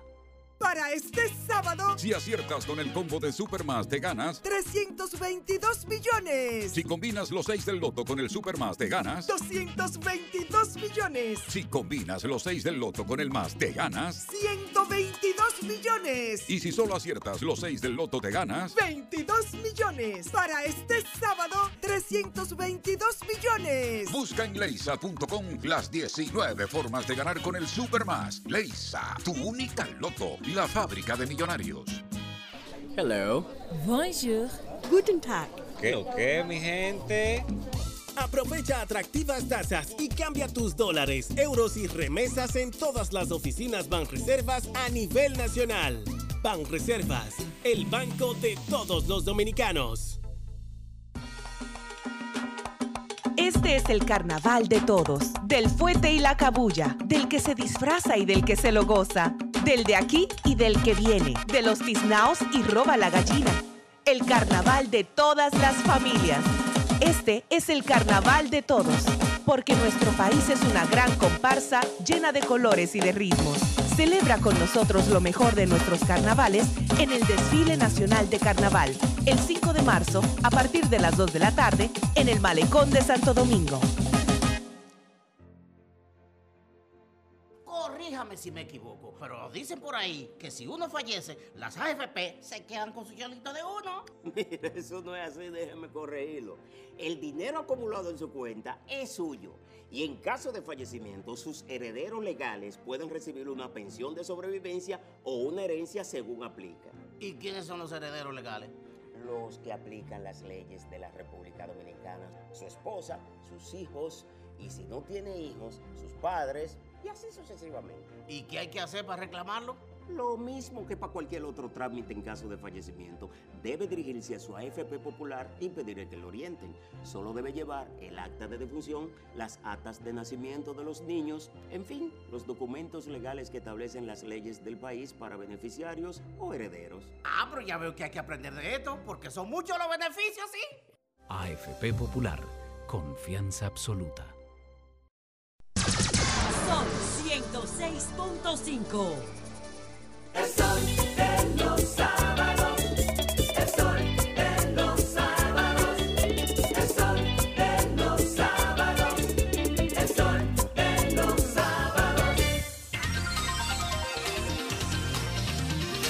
Bien, a las 8 y 8 de la mañana iniciamos la ronda de comentarios en este sol de los sábados. Pero antes tenemos un saludo especial, Melissa. Ay, sí, yo eh, quiero saludar de manera muy especial a la directiva de la Asociación Nacional de Jóvenes Empresarios, de manera especial en la persona de su presidente, Jaime Senior, de su directora ejecutiva, Sol Disla, Bianca Amelia Alcántara, encargada de comunicación, y de Delia del Rosario. Participé esta semana en un masterclass eh, sobre herramientas para lograr que las comisiones de emprendimiento de Ángel pudieran aprovechar la comunicación de manera estratégica. Eh, ayer estuve compartiendo con muchísimas personas valiosas, Eduardo Balcácer, Catherine Hernández, don Percio Maldonado. Fue una experiencia muy grata y quiero aprovechar para saludar a propósito de que el pasado sábado eh, Sol Disla reportaba sintonía con este espacio. Un abrazo para todos y para todas. Muy bien, ahora sí, pues siendo las 8 y 9 de la mañana, iniciamos la ronda de comentarios en este sol de los sábados. Muy buen día, don Francisco Guillén Blandino. Muy buenos días al pueblo dominicano, buenos días a nuestro coordinador, a nuestra productora, al equipo técnico y a todos nuestros compañeros y compañeras en cabina. El discurso de rendición de cuentas del presidente Luis Abinader del pasado 27 de febrero es eh, un mensaje, un mensaje largo, un mensaje importante para la nación, como todas las rendiciones de cuentas, en un, en un escenario sumamente solemne, posiblemente el escenario más solemne de la vida nacional democrática republicana de nuestro país. Es un espacio que si bien los presidentes lo han utilizado o lo han aprovechado de distintas maneras, tiene unos mínimos que debe reunir, que debe cumplir desde el enfoque del contenido de lo que tiene que hablar un presidente en una rendición de cuentas. En nuestras observaciones anteriores en este mismo programa ya hemos dicho que la falta de mención de especificación, de descripción y de análisis por parte del presidente de la carrera de préstamos que ha venido hipotecando el, el futuro de la República Dominicana en estos últimos dos años y medio, que ya acumulan un aumento de más de 9.100 millones de dólares en tan solo dos años y medio, a un ritmo promedio de 327 millones de dólares por mes. El promedio más alto mensual de préstamos que se ha solicitado por algún gobierno desde el año 96 a la fecha, ameritaba que el presidente dijera, sí, miren, hemos buscado tantos préstamos, hemos utilizado los préstamos en esto, esto, esto, vamos a pedir tantos préstamos más porque los necesitamos. Y posiblemente esa debió ser la estrategia para desarticular o por lo menos para desinflar la preocupación de la sociedad, de los sectores sociales, económicos y políticos en torno al nivel de endeudamiento que enfrenta el país. Hay ausentes, hay ausentes importantes en el discurso. Por ejemplo, el, deter- el deteriorado sistema de atención de emergencias 911. El presidente no lo mencionó. No sé si los PRMistas querrán que uno haya in- intuido que cuando él habló de ambulancias, cuando él habló de centros hospitalarios, él de alguna manera indirecta estaba hablando del 911 y como era un discurso tan largo, no le dio tiempo a mencionarlo. Bueno, en vez de hablar del pollo index, del plátano index, en vez de terminar su discurso con una consigna reeleccionista de esto es cambio, el presidente debió hablar de los préstamos. El presidente debió hablar de un sistema 911 que encontró funcionando correctamente y que hoy no sirve para nada, que está deteriorado.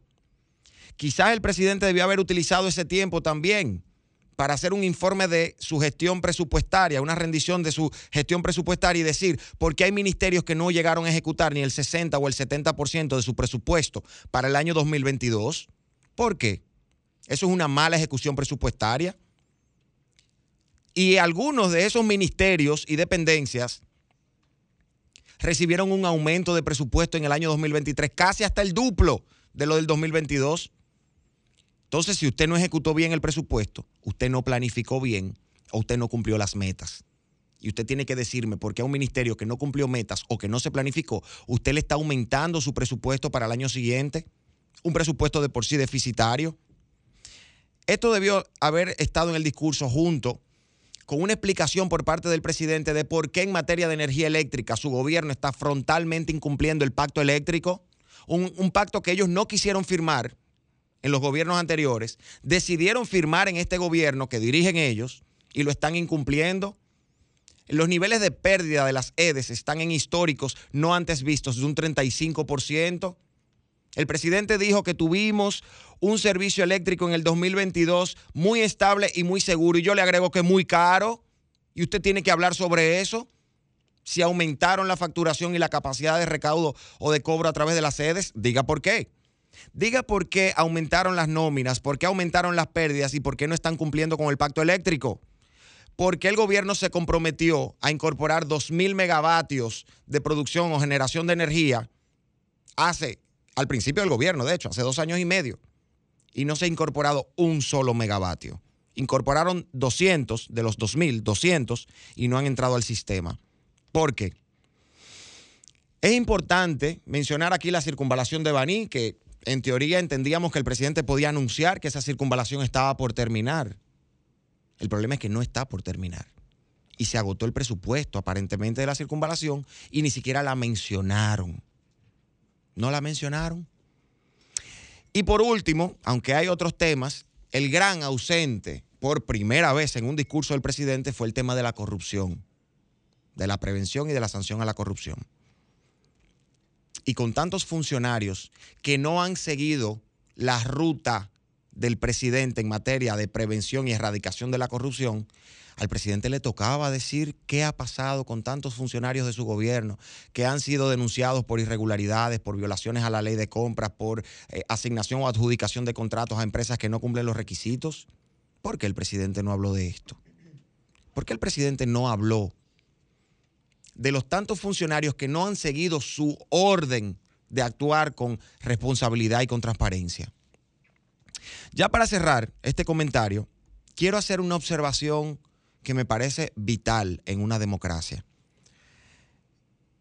Percibí en las horas y días posteriores al discurso que parece que de Palacio bajaron una línea para que los voceros, defensores del discurso y del gobierno y los funcionarios públicos salieran con uñas y dientes a defender el mensaje del presidente Luis Abinader. Perdón, perdón, Milicen. Es normal que lo defiendan. Pero la actitud férrea y por momentos hasta que pone en entredicho el contenido versus la forma en la, en la manera de defender el discurso, y lo vi en varios medios de comunicación, denotó una actitud de desesperación por parte del oficialismo. Porque incluso se convirtieron algunos espacios en ring de boxeo. Y eso pasó desde el mismo día de la rendición de cuentas. Señores, rendir cuentas no es una opción y no es, no es una opción ni es una alternativa. El que decide gobernar, el que decide administrar fondos públicos y el que decide ocupar una posición electiva tiene la obligación de rendir cuentas. Si el PRM hoy, hoy es gobierno, es porque se dedicó a exigir la rendición de cuentas, se dedicó a exigir el cumplimiento de la ley, se dedicó a criticar y a denunciar la corrupción y las irregularidades. Y me parece sumamente irónico o hasta paradójico que hoy se ofendan, se molesten y se enerven cuando uno le pide que rindan cuentas. Porque hay como un criterio de superioridad moral con la que llegaron, que por suerte ya dejaron de decir, ustedes, los de antes, no tienen moral para hablar de eso. Aquí todo el mundo tiene moral para hablar de lo que le dé la gana, porque esto es una democracia. Y ustedes tienen que entenderlo, y ustedes tienen que rendir cuentas, y ustedes tienen que hacerse ya a la idea de que administrar fondos públicos implica eso. Ahora, si ustedes solamente saben hacer oposición, déjenme decirles que van a volver al lugar donde pertenecen. Fuera. De los sábados.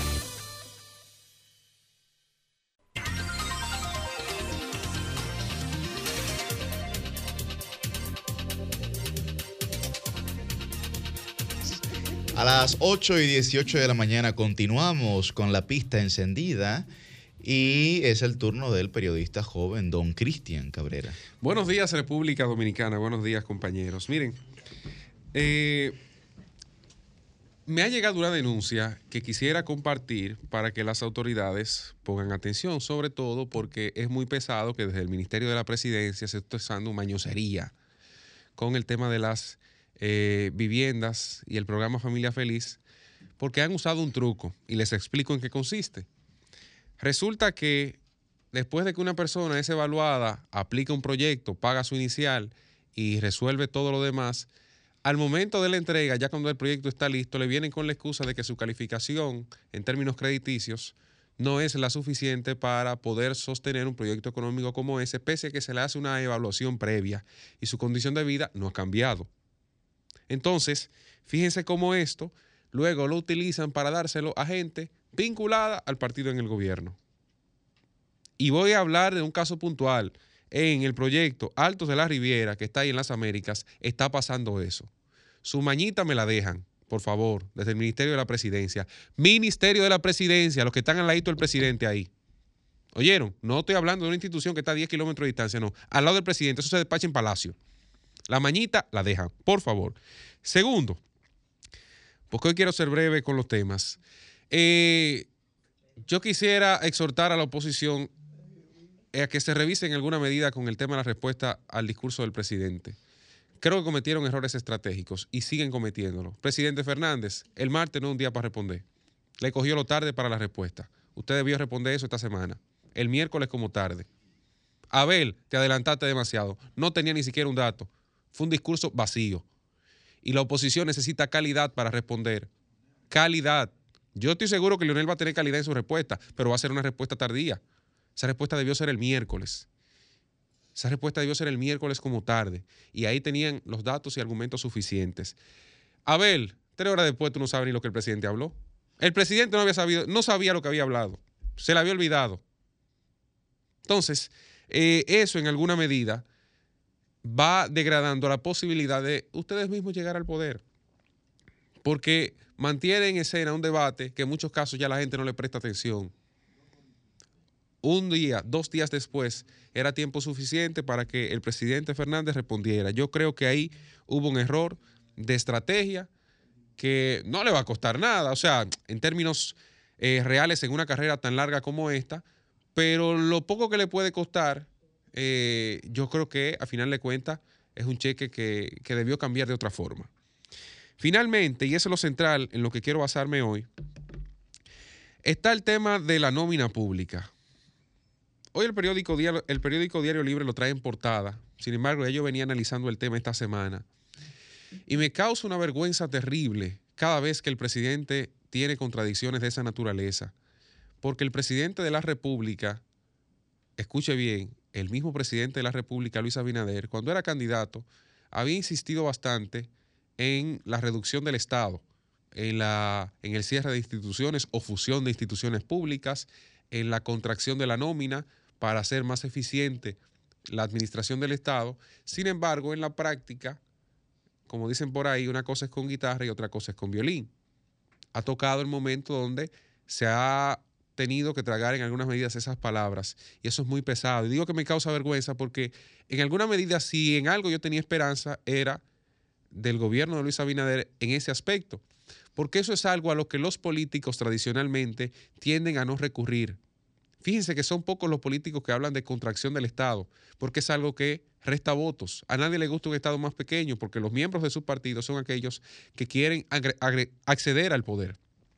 Y le doy datos. Miren, para el año 2022, diciembre de 2022, la nómina pública alcanzó una cifra récord esa cifra récord superó por primera vez en la historia de República Dominicana los 700 mil empleados. Llegó a 740 mil 46 empleados públicos a diciembre de 2022, según los datos de la Superintendencia de Salud y Riesgos Laborales recabados por CRES, que es el Centro Regional de Estrategias Económicas Sostenibles escuchó bien, 740 mil 740 mil 46 casos. Lo que le había antecedido era 691 mil 971 casos y fue en diciembre del año 2021. O sea, el PRM se ha superado a sí mismo cada minuto al momento de nombrar. Más de 7.500 personas por mes se están nombrando en un año preelectoral. Y el problema aquí no es que lo nombren. El problema aquí es que eso atrofie la eficiencia del Estado. Porque usted va a pasaportes hoy y no hay un pasaporte. Hoy usted va a la Dirección General de Pasaporte, no hay un pasaporte. Es una institución de servicios del Estado. Usted tiene la tarjeta Supérate y en la mayoría de los casos no tiene fondo. En la mayoría de los casos no tiene fondo. Las denuncias llueven. Todos los santos días están ahí las denuncias. Pero usted se va a otras instituciones y los servicios han caído en el Estado. Ahí está el 911 dando gritos, lástima, porque no hay médicos suficientes, ni hay choferes suficientes para atender y los que están, las condiciones son paupérrimas, no de, no de salarios, porque si algo hay que reconocer es que el Estado tradicionalmente ha pagado bien en comparación al sector privado. No, no, no, pero tradicionalmente siempre ha tenido un salario mejor que en el sector privado en las mismas posiciones. Y creo que es lo correcto, porque el Estado debe tener lo mejor para ser el mejor. Ahora, el problema es que, para que usted tenga una idea, en ese ascenso que se ha presentado, el salario a diciembre de 2022 promedio fue de 33.946 pesos con 50 centavos para los empleados públicos. Un incremento de 4.000 pesos en relación al año anterior. Pero ¿cuál es el tema? Oh, Santos, el sector privado tiene una diferencia de cerca de 5 mil pesos por salario. No, de cerca de 10 mil pesos por salario. 25 mil 899 pesos es el salario en el sector privado, promedio. En comparación al sector público estamos hablando de casi 10 mil pesos. O sea, Aquí hoy la realidad es que se ha utilizado la nómina pública nuevamente en el gobierno del cambio como una estructura política de cara a un proceso electoral. Abandonemos todas esas pendejadas y esos discursos vacíos y en la práctica seamos coherentes. para que luego eso no nos pase factura. Cambio y fuera.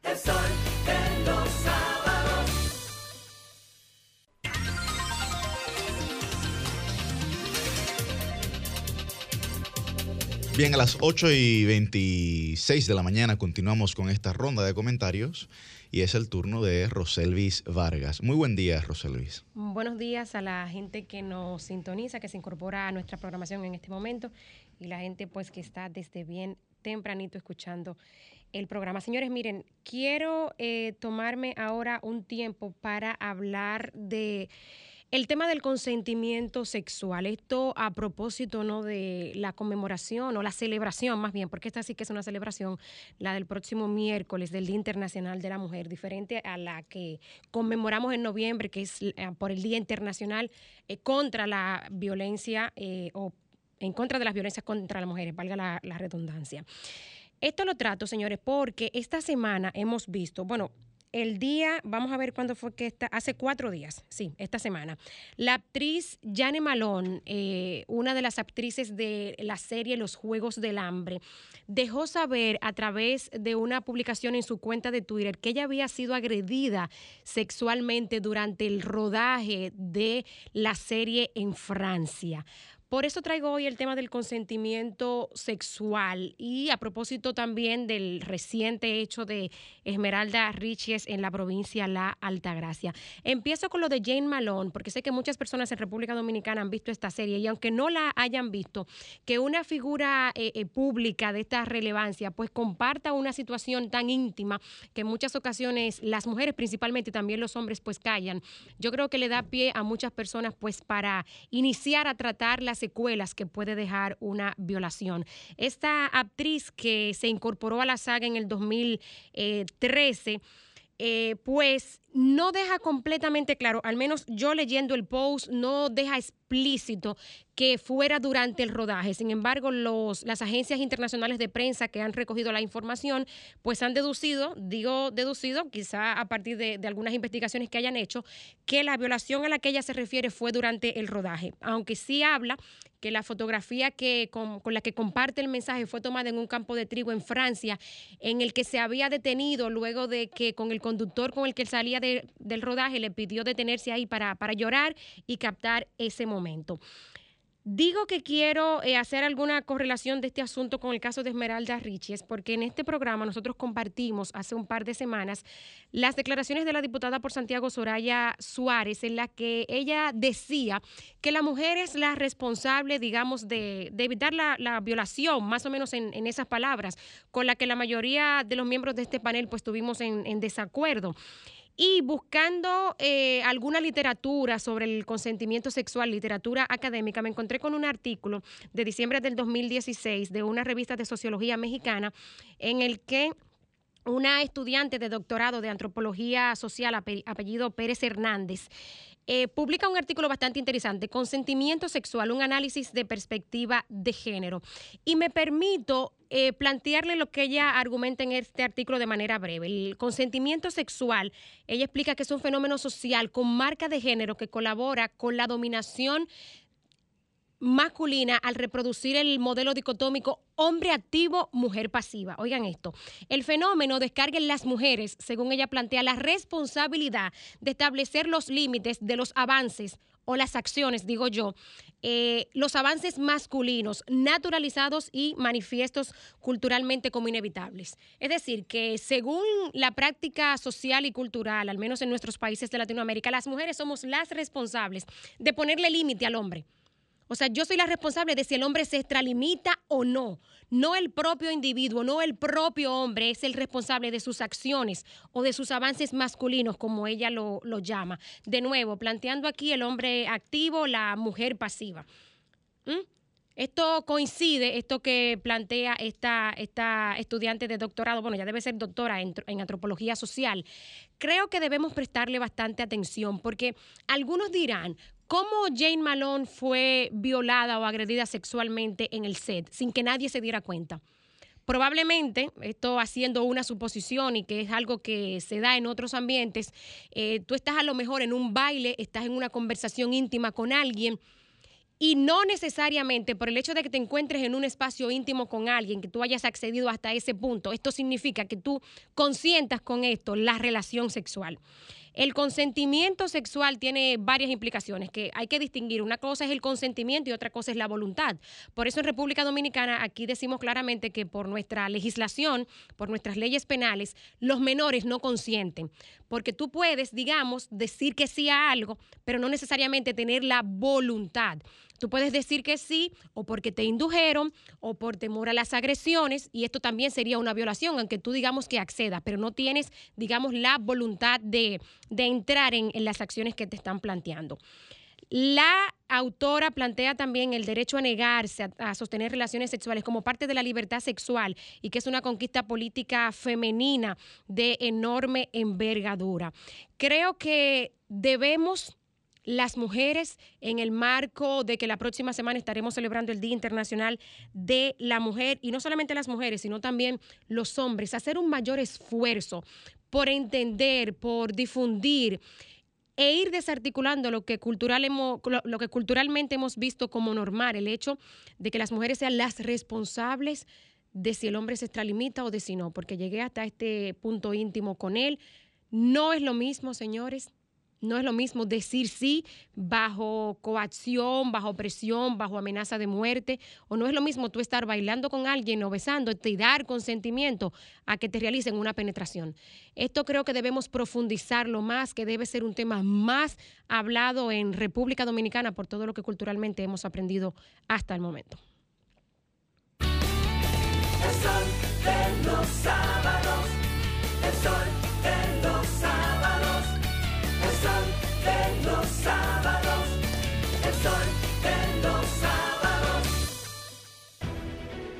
Sol 106.5, la más interactiva. Una emisora RCC Miria. Oh, compadre, qué sorpresa. Pero ya que lo veo, corríjame si me equivoco. ¿Y es verdad que la AFP Popular tiene un club de beneficios? Pero claro, hijo de mi corazón, se llama Club de Vida AFP Popular, en el cual, por ser usted afiliado, recibirá descuentos, ofertas y facilidades en comercios seleccionados. Pero eso está muy bueno. ¿Y cómo yo hago para aprovechar todo? Pero eso es facilísimo, compadre. Mire, usted solamente tiene que descargar el app de afiliado y validar sus datos. Y ya con esto listo, usted podrá presentarle el código QR con la oferta que eligió. Y así podrá disfrutar de los beneficios exclusivos que tiene el Club de Vida AFP Popular para sus afiliados. Ahora mismito lo voy a descargar. Y ya que estoy aquí, a seguir disfrutando de todos los beneficios. ¡Ey, ey! ¡Lléveme! ¡Espéreme! AFP Popular, confianza absoluta. Este es el carnaval de todos, del fuete y la cabulla, del que se disfraza y del que se lo goza, del de aquí y del que viene, de los tiznaos y roba la gallina. El carnaval de todas las familias. Este es el carnaval de todos, porque nuestro país es una gran comparsa llena de colores y de ritmos. Celebra con nosotros lo mejor de nuestros carnavales en el Desfile Nacional de Carnaval, el 5 de marzo, a partir de las 2 de la tarde, en el Malecón de Santo Domingo. Para este sábado, Si aciertas con el combo de Supermas te ganas. 322 millones. Si combinas los 6 del loto con el Supermas te ganas. 222 millones. Si combinas los 6 del loto con el más te ganas. 122 millones. Y si solo aciertas los 6 del loto te ganas. 22 millones. Para este sábado, 322 millones. Busca en leisa.com las 19 formas de ganar con el Supermas. Leisa, tu única loto, la fábrica de millonarios. Continúe a 100 metros por la avenida Qué lo que con Qué lo que. En 200 metros preparan un desayunito que da la hora. Gire a la izquierda en el Corito Guaguaguá. En la rotonda, tome la segunda salida. Manito, te dije que tomaras la segunda salida. A 500 metros llegará a su destino. Paseo de la Castellana 93, Oficina de Representación Banreservas Madrid. Porque donde haya un dominicano, ahí estaremos con él. Porque somos Banreservas, el banco de todos los dominicanos. Este es el carnaval de todos, del fuete y la cabulla, del que se disfraza y del que se lo goza, del de aquí y del que viene, de los tiznaos y roba la gallina. El carnaval de todas las familias. Este es el carnaval de todos, porque nuestro país es una gran comparsa llena de colores y de ritmos. Celebra con nosotros lo mejor de nuestros carnavales en el Desfile Nacional de Carnaval, el 5 de marzo, a partir de las 2 de la tarde, en el Malecón de Santo Domingo. Compadre, corríjame si me equivoco. Pero es verdad que el aporte a mi fondo lo hacemos mi patrón y yo. Compadre, usted no se equivoca. Lo primero es que ese aporte para el sistema de pensiones es 9.97% del sueldo suyo y he hecho entre su patrón y usted. Ah, pero entonces yo no soy el único que aporta los chelitos para mi retiro. Eso es lo chulo del sistema. Si su salario fuera de 10 mil pesos, 287 es lo que pone usted. Y su jefe, 710. Del total, 840 pesos van a su cuenta de capitalización individual. Y esta cuenta también crece con la rentabilidad de las inversiones que hace su AFP Popular. Ah, pero eso así es un palo. Hay que trabajar. AFP Popular, confianza absoluta. Son 106.5. El sol de los sábados, el sol de los sábados, el sol los sábados, los sábados.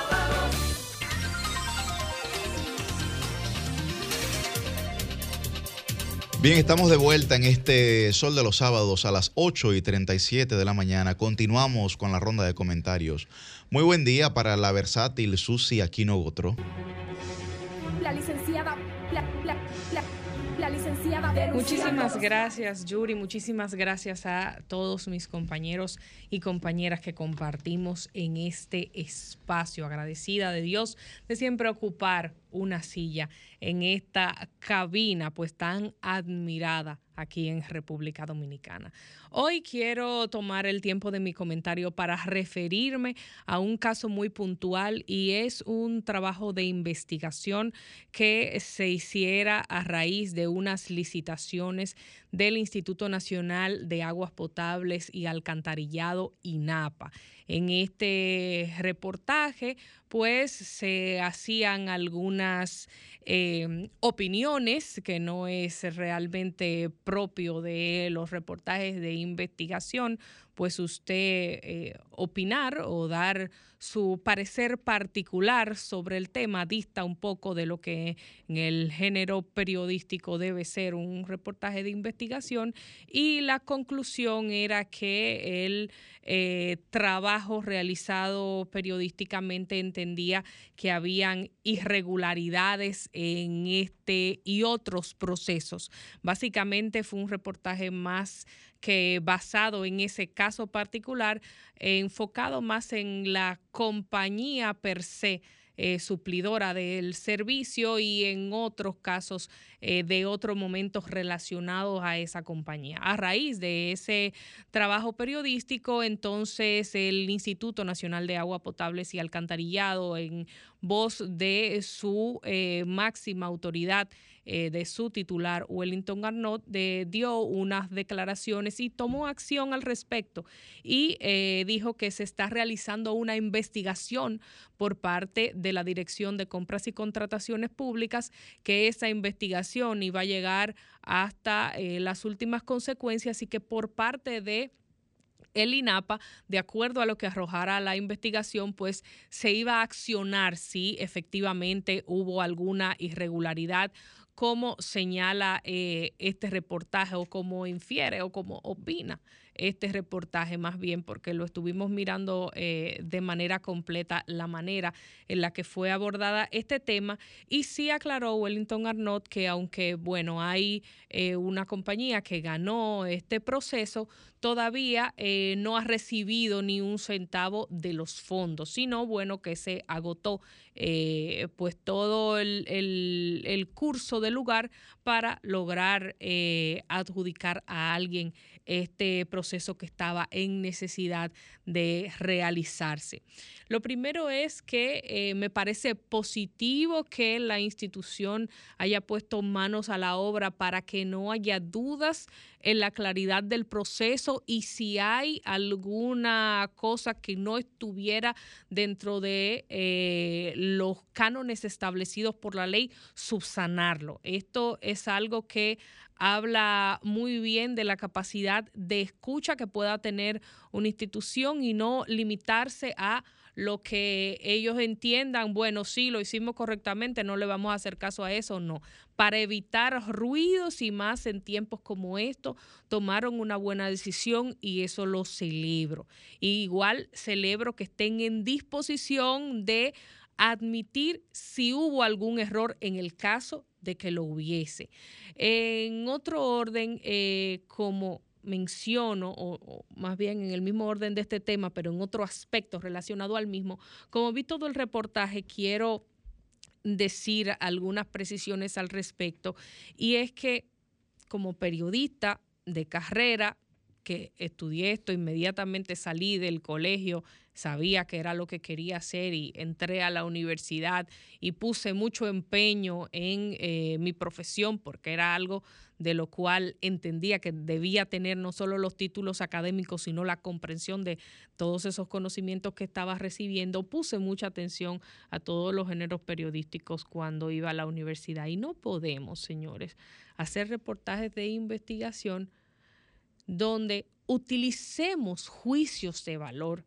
Y no solo utilicemos juicios de valor, sino que lo hagamos en demasía. Nosotros tenemos que diferenciar cuando estamos aquí en un programa como este, donde lo que hacemos es dar nuestra opinión, y cuando estamos haciendo un trabajo investigativo. Creo que todos los que estamos aquí hicimos tesis en la universidad, que es otro tipo de trabajo investigativo. Y hasta en la forma en la que usted va a redactar, usted tiene que tener mucho cuidado porque si no se la queman usted tiene que tener mucho cuidado cómo usted cita, cómo usted identifica las variables y cómo usted, a través de las variables de la investigación, eso le arroja unos resultados, pero usted no lo puede dar como un hecho. Usted tiene que, hasta en la forma que lo va a decir, decir que por esto, esto y esto y esto, se pudiera entender que el resultado es tal cosa. Entonces, cuando usted eh, comete esas acciones, está sujeto a que le puedan refutar. La compañía ha refutado varias cosas, otras personas han analizado el caso y han refutado otras tantas. Por ejemplo, se dice que la aprobación, la habilitación de servicios por parte del Ministerio de Salud Pública se dio tres meses antes de la licitación. Sin embargo, ha sido aclarado que la emisión de las carteras de servicios aprobada por el Ministerio de Salud Pública fue otorgada el 13 de abril del año 2021, que quiere decir esto que fue más de un año de la primera llamada a participar en la licitación que fue 27 y 28 de julio del año 2022. Hay que cuidar las fuentes, la calidad y la cantidad de las mismas. Usted no puede hacer un reportaje simplemente con dos fuentes únicamente principales que opinen sobre el tema y eh, sin contrastar con diferentes fuentes autorizadas al respecto. Porque, por ejemplo, si eh, usted va también a analizar la profundidad de quienes opinan, no puede tomar también personas de la calle como se hizo ahí, gente que pasaba, gente que estaba que trabajaba afuera en esa plaza comercial que estaba cerca y que decía lo que ellos entendían hasta sin identificarse personalmente. Les voy a poner un, un ejemplo concreto. Si yo llamo a un centro de salud porque yo quiero saber sobre el resonador que ahí utilizan para hacer resonancias magnéticas. Quiero saber la marca, quiero saber la capacidad, quiero saber si está funcionando de manera óptima, desde cuándo está puesto ese resonador ahí y cuánto tiempo tiene en uso. No es lo mismo la respuesta que me va a dar el, radiólogo que opera el resonador al que me va a dar la eh, recepcionista que esté en la central de ese centro de salud. Entonces, no es solo tener las fuentes, es tener las fuentes autorizadas para que hablen del tema. Y también saber que si usted no entró a ese laboratorio de manera completa, solo vio una parte y no buscó otras opiniones que le hablaran de las características del mismo, de las características que deben tener de rigurosidad, pero también de lo compactos que son esos equipos. No todos los equipos son de, de, un nivel de, de, de, parafernaria grandísimo. No, ellos ahí dan una explicación de las características de los equipos que ellos tienen y que además de eso tienen contratos, contratos vigentes para también este proceso de adjudicación con dos de las empresas de servicios genómicos más reconocidas del mundo y ahí lo citan Novogen y Beijing Genomics Institute. Entonces, finalmente, ya para ir cerrando en este tema, eh, tampoco podemos extrañarnos de que haya sido un, un, solo oferente, si se agotaron todos los procesos de lugar, de información, de publicación de esta licitación y solamente uno participó. Es un estudio bien específico, que no solamente tiene que contar con las calidades, la persona, el centro para hacerlo, sino estar al día con todas las documentaciones que implican ser suplidor del Estado que son muchas, son rigurosas y tienen una vigencia corta, hay que estar siempre al día. Y para finalizar, también decir que es importante conocer y no poner en tela de juicio que los laboratorios del INAPA recojan la muestra y luego se le entreguen a este otro laboratorio, porque es algo que pasa comúnmente. En estos días a mí me mandaron una biopsia de tiroides y llamé en siendo laboratorios de este país a los más reconocidos. La mayoría que me decía, aquí le tomamos la muestra y se la entregamos a usted misma con muchos requisitos para tomarme la muestra y usted es la encargada de llevarla a otro centro de patología para que ellos hagan el estudio. Entonces, hay que conocer de los procesos para hablar de ellos, hay que auxiliarse de los técnicos, pero de todos modos saludamos la disposición de la institución de que para evitar cualquier inconveniente haya abierto este proceso de investigación y esté dispuesto a llegar hasta las últimas consecuencias para aclarar todo, porque desde el periodismo tenemos nosotros que manejarnos con responsabilidad, responsabilidad de denunciar lo que esté incorrecto, pero responsabilidad de hacer los trabajos de una manera cabal, de una manera separada de eh, los hechos sin dar nuestra opinión al respecto y con conocimiento de cómo es el ejercicio responsable de la comunicación.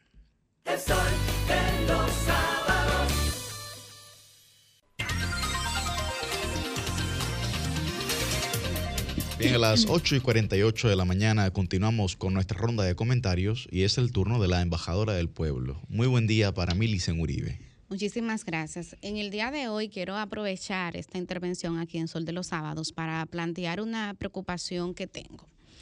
Y es que, sin lugar a dudas, el discurso del presidente Luis Abinader ha sido un punto de inflexión importante en su intento primero de repostularse y luego finalmente alcanzar la reelección. Hay elementos de forma y otros de fondo que me eh, impulsan a hacer esa aseveración. Puedo comenzar con la forma, eh, señalarles el tema del ambiente.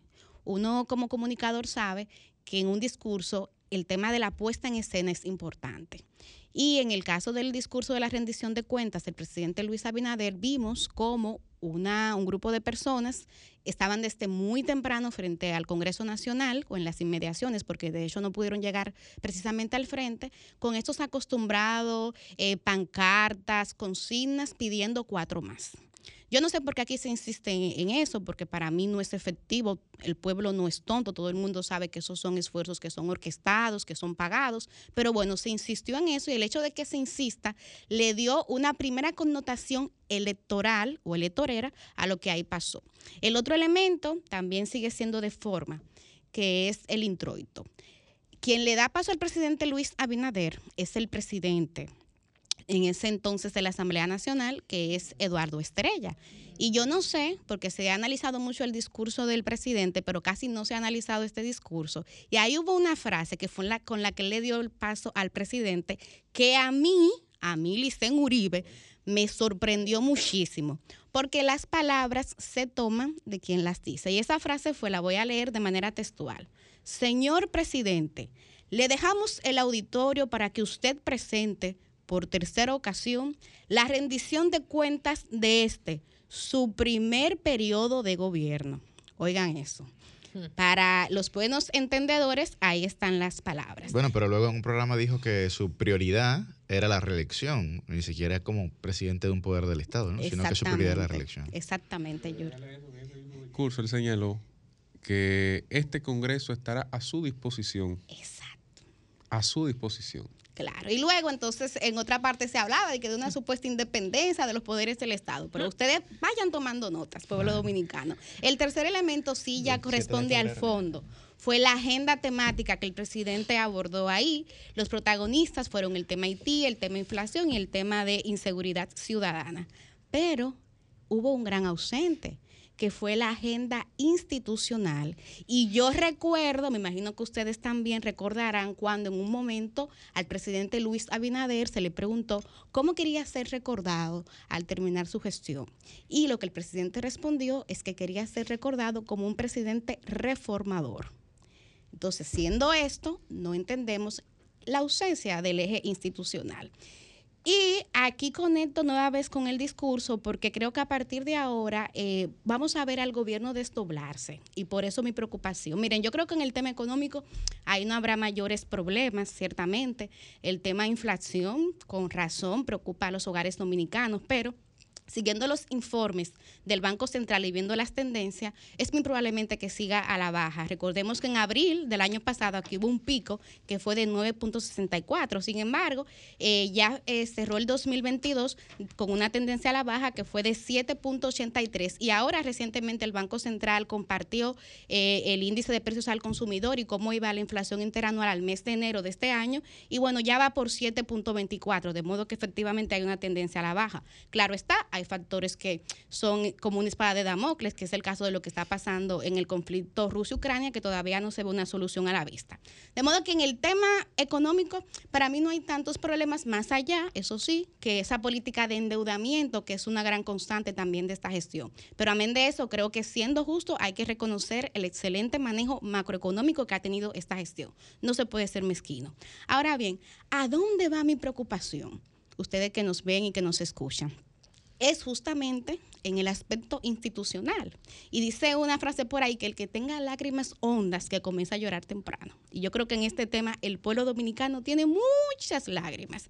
Me preocupa porque la tradición es que cuando se está en un proceso de reelección se abandona todo se relajan los procesos.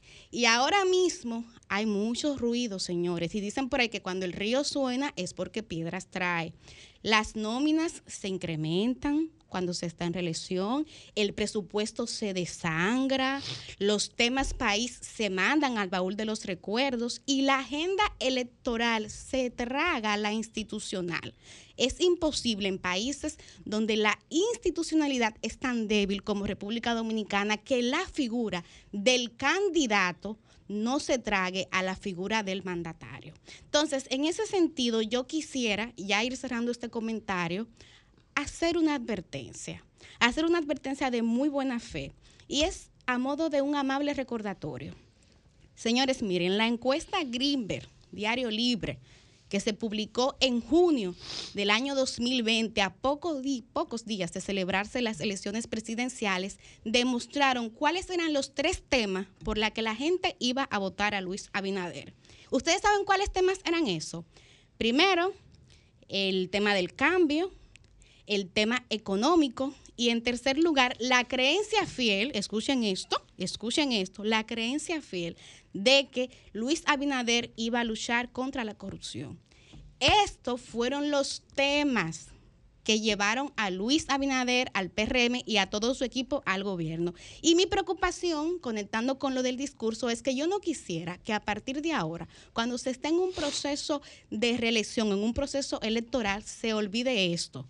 Yo entiendo el énfasis que hay que hacer en los otros temas, pero esa promesa de salvar el aspecto institucional, de que avancemos como país en términos de transparencia, eso no se puede olvidar. Y creo, entonces, eh, y me preocupa, de hecho, no sé, uno haciendo, eh, tratando de hacer algunas inferencias, si el hecho de que no se mencionara esa parte en el discurso es porque simplemente no se quiere escupir para arriba. Cuidado si se tiene miedo de escupir para arriba. Cuidado si esa es la razón por la que este tema brilló por su ausencia. Dicho esto, cierro este comentario, Humberto, señalando que para mí, hoy día, uno de los principales retos que tiene el presidente y su equipo de gobierno es demostrar que es falsa aquella frase que dice que los gobiernos son el mismo caballo y que solamente cambia el jinete. Cambio y fuera. El sol de los sábados.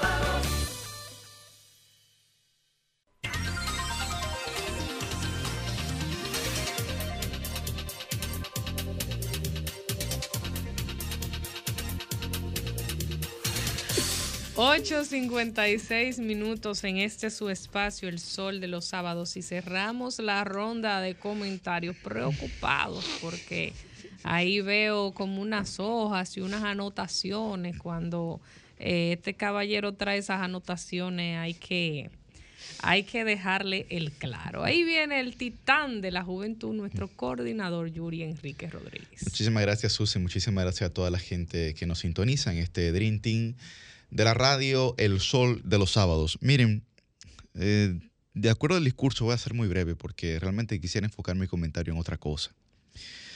Pero lo primero es que hay que señalar es el tema de la energía eléctrica, que desde el año pasado veníamos mencionando que sería un gran problema para la República Dominicana durante el año 2023. Las pérdidas de energía alcanzaron el 39.2% de la energía comprada en el año 2022. Por eso cuando nosotros vemos que ascendieron las recaudaciones en temas energéticos y que también ascendieron los subsidios, es precisamente porque prácticamente el 40% de esa energía comprada se perdió.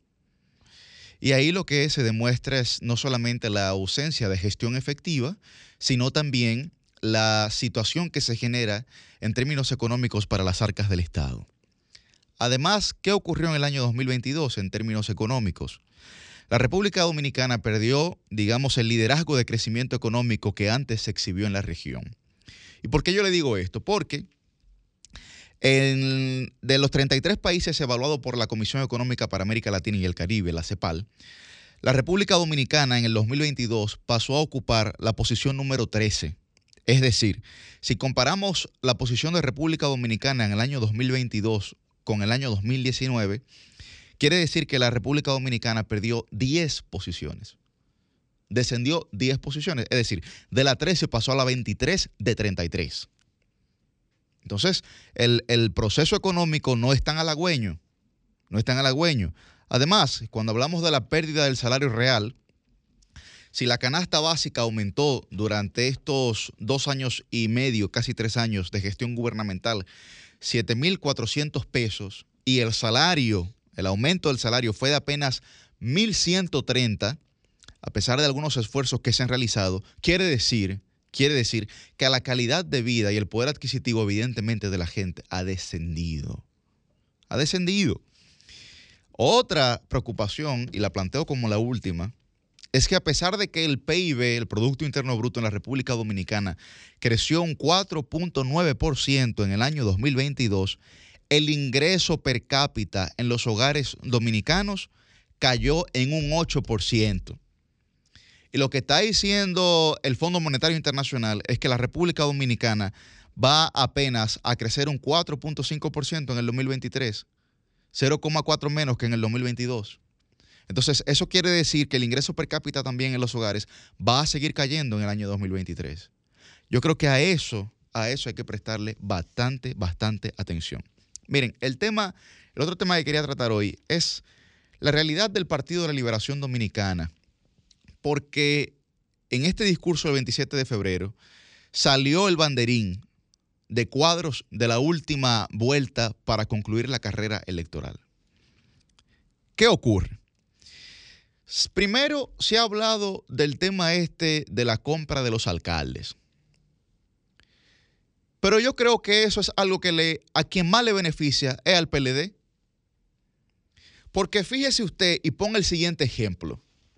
Si Cristian Cabrera compitió en el año 2020 para ser el alcalde de las terrenas por el PRM, y yo, Yuri Rodríguez, competí para representar al PLD en las terrenas, y finalmente el candidato del PLD sale y se va al PRM. Oh, pero Cristian va a decir, van acá, a mí me van a exponer, a mí me van a imponer de nuevo este candidato que tiene a toda su gente nombrada y que va a buscar una reelección. Y yo, que tengo las condiciones y que estoy en mi gobierno, no voy a ser el candidato de mi partido. Y también la base de mi partido, que están desempleadas, no van a poder acceder a ningún tipo de empleo en el ayuntamiento. Pero eso es, eso entonces lo que va a generar es una implosión, una crispación interna que a quien beneficia finalmente es al PLD, porque el PLD, a diferencia de otros partidos y de otro conjunto de intereses, tiene la capacidad de presentar nuevos perfiles en todas las demarcaciones del país. En todas las demarcaciones del país. Además, aunque el PLD no haya comprado alcaldes en sus pasadas gestiones, la gente tiene una percepción de que sí lo hizo, aunque no haya sido real. Por lo que luchar con esa percepción es muy difícil. Entonces, ¿qué hay que generar ahí estratégicamente? La propia desidia que se genera al momento de que usted me impone a mí la persona por la que yo trabajé para sacar. O sea, yo trabajé para sacar a una persona de un puesto electivo y ahora me lo imponen. ¿Qué usted cree que eso genera a lo interno de una organización? Bienestar. ¿Es una decisión afable? ¿Es agradable? No lo es. No lo es. Entonces, estratégicamente, eso le conviene al PLD. Otra cosa es que mucha gente dice eh, sobre las alianzas. Evidentemente, la alianza que se proyecta ser natural del PLD es con la fuerza del pueblo. Ahora bien, ¿a quién le conviene esa alianza? Esas, esos ademanes que han estado haciendo algunos dirigentes de la fuerza del pueblo, diciendo que ya el pasado pasó, que ya las heridas están curadas, que ya las heridas están sanadas, es porque no tiene otra viabilidad posible la fuerza del pueblo que no sea depender de la estructura partidaria del PLD. Hagamos un ejercicio rápido. Completemos una boleta de calidad a las diputaciones, no de Jaquimella ni de Matallaya, no, no, del Distrito Nacional. Del Distrito Nacional, de la circunscripción número 1, 2 y 3. En la 1 hay 6 diputados, en la 3 hay 7 y en la 2 hay 5. Comience por ahí y busque una boleta de 18 diputados capaces de competir eh, por la fuerza del pueblo. Difícil. Difícil. Solamente nada más si mi amigo Omar decide no a, ir a otra, a otra posición que no sea la de diputado. Ahora, el PLD sí tiene esos perfiles para poder presentar boletas, no solamente en el Distrito Nacional, sino también a nivel nacional. Entonces, ¿a quién le conviene esa alianza en este momento? Además, se va a ir a sentar el PLD en una mesa con ocho partidos minoritarios más eh, la fuerza del pueblo eh, para que digan esos ocho partidos, no, no, nosotros somos ocho, más Leonel nueve. Entonces nosotros somos más que el PLD. Y aquí entonces el pastel hay que repartir los 50-50. Sí, pero es que esos ocho partidos no llegan a 1%. Entonces, ¿cómo va a ser esa negociación? O esa posible negociación. Porque aquí hay que comenzar a llamar las cosas por su nombre. Entonces, el que tiene todas las de ganar ahí es el PLD. Y el PLD tiene que entender que tiene que comenzar a despendejarse ya. Ya, despendejarse ya. Porque lo que tiene que hacer la fuerza del pueblo y lo que tiene que hacer el PRM ahora mismo es trabajar en sus estructuras partidarias. Nosotros ya lo que, eh, eh, digamos, veríamos de cara al PLD es que el PLD solamente tiene que trabajar en su candidato. Entonces, ¿qué es más difícil? ¿Usted trabajar al unísono para una persona que representa una institución o usted trabajar de forma dispersa para poder lograr una estructura que responda a la aspiración de una persona? ¿Qué es más difícil? Yo le pregunto a ustedes, ¿qué es más difícil? Entonces yo creo que ese panorama para el PLD está claro y no para que coja, no puede coger miedo. Y si, bueno, si vuelve el tema este de, la judias, de, de, de los procesos judiciales, y si vuelven los temas este, digamos, de las auditorías, bueno, pero ahí entonces tiene que haber gente ya que tenga pantalones y que digan, tiren para adelante. Tiren para adelante y vamos toditos para adelante. Porque las elecciones municipales están a menos de un año. Y las elecciones presidenciales eh, se proyectan ya a la vuelta de la esquina. Por lo que yo creo, por lo que yo creo que ante esta situación, ante esta situación, quien tiene todo, todo, óigame, todo, solamente tienen que hacer el esfuerzo de concertar, de concertar y de que su candidato pueda hacer el esfuerzo de concertar no solamente con los sectores partidarios, sino también con los poderes fácticos de esta sociedad y de que le genere confianza. El PLD. Porque la fuerza del pueblo dependerá, dependerá, que además tiene candidaturas innegociables, como el de la presidencia, pero dependerá de la estructura del PLD. El PLD depende de sí mismo y de nadie más. Ojalá lo entiendan, que de hecho creo que hoy, eh, creo no, estoy seguro de que hoy hay unos esfuerzos concentrados a nivel nacional. Ojalá lo comprendan, porque si lo comprenden, yo creo que les será mucho más fácil no ir a una segunda vuelta, no. Eh, hacer un lío en primera. Cambio y fuera. La noche a mí me dijo que llega el amanecer, y en el cielo se anuncia la salida del astro rey. El sol de los sábados, el sol de los sábados, el sol de los sábados, el sol de los sábados. Sol 106.5, la más interactiva. Una emisora RCC Miria.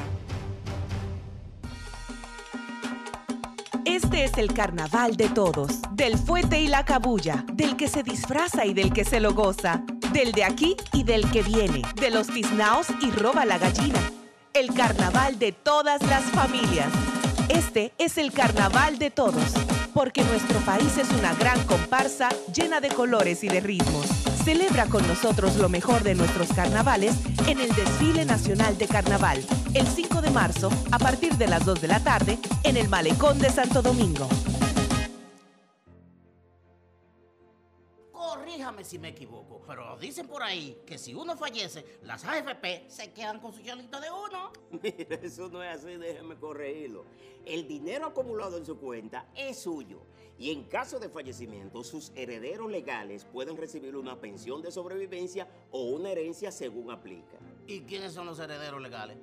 Los que aplican las leyes de la República Dominicana, su esposa, sus hijos, y si no tiene hijos, sus padres, y así sucesivamente. ¿Y qué hay que hacer para reclamarlo? Lo mismo que para cualquier otro trámite en caso de fallecimiento, debe dirigirse a su AFP Popular y pedirle que lo orienten. Solo debe llevar el acta de defunción, las actas de nacimiento de los niños, en fin, los documentos legales que establecen las leyes del país para beneficiarios o herederos. Ah, pero ya veo que hay que aprender de esto, porque son muchos los beneficios, ¿sí?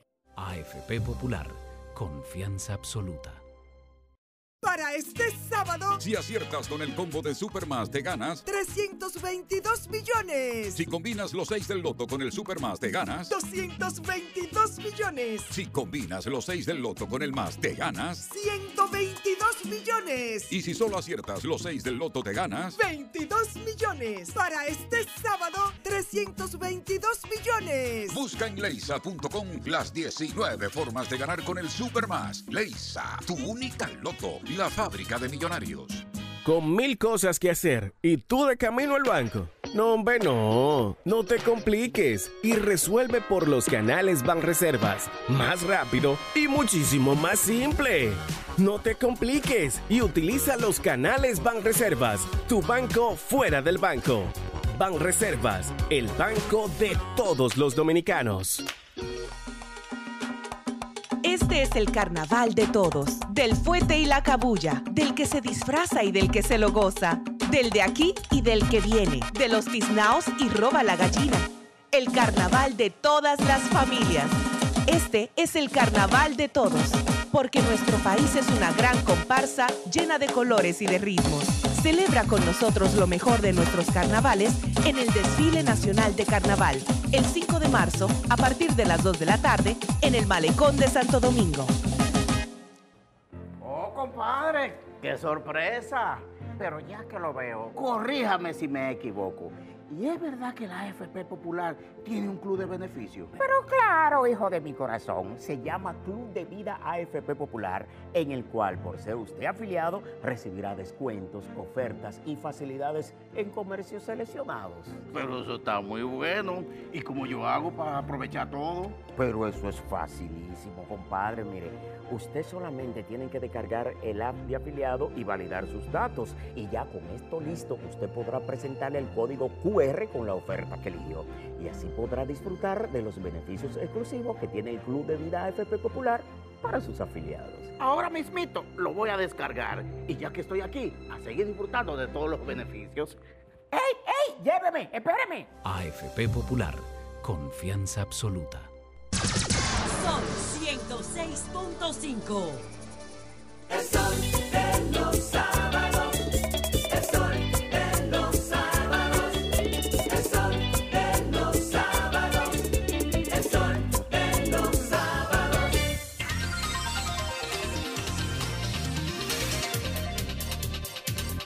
Bien, pues a las 9 y 11 de la mañana estamos de vuelta en este Sol de los Sábados. Y como bien señalamos al inicio del programa, a propósito de la celebración del Día Internacional de la Mujer el próximo día 8 de marzo, pues nuestras entrevistas del día de hoy son dedicadas precisamente a mujeres que eh, se han catapultado, que han logrado eh, de forma disruptiva demostrarle a la sociedad que tienen la capacidad pues de asumir las responsabilidades que con mucho empeño, ¿verdad? Han hecho. Y nuestra primera invitada del día de hoy pues es Francisca Peguero, que es presidenta de la Fundación Expresiones Arte, Salud y Género eh, y que durante años ha sido representante de las enfermeras. Buen día, Francisca.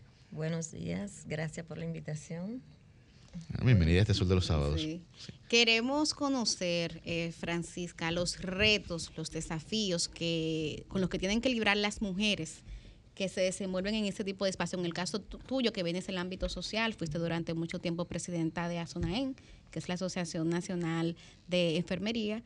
Que nos cuentes un poco eh, a qué se enfrentan, cómo es el día a día de las mujeres que deciden militar y estar activas en este tipo de gremios.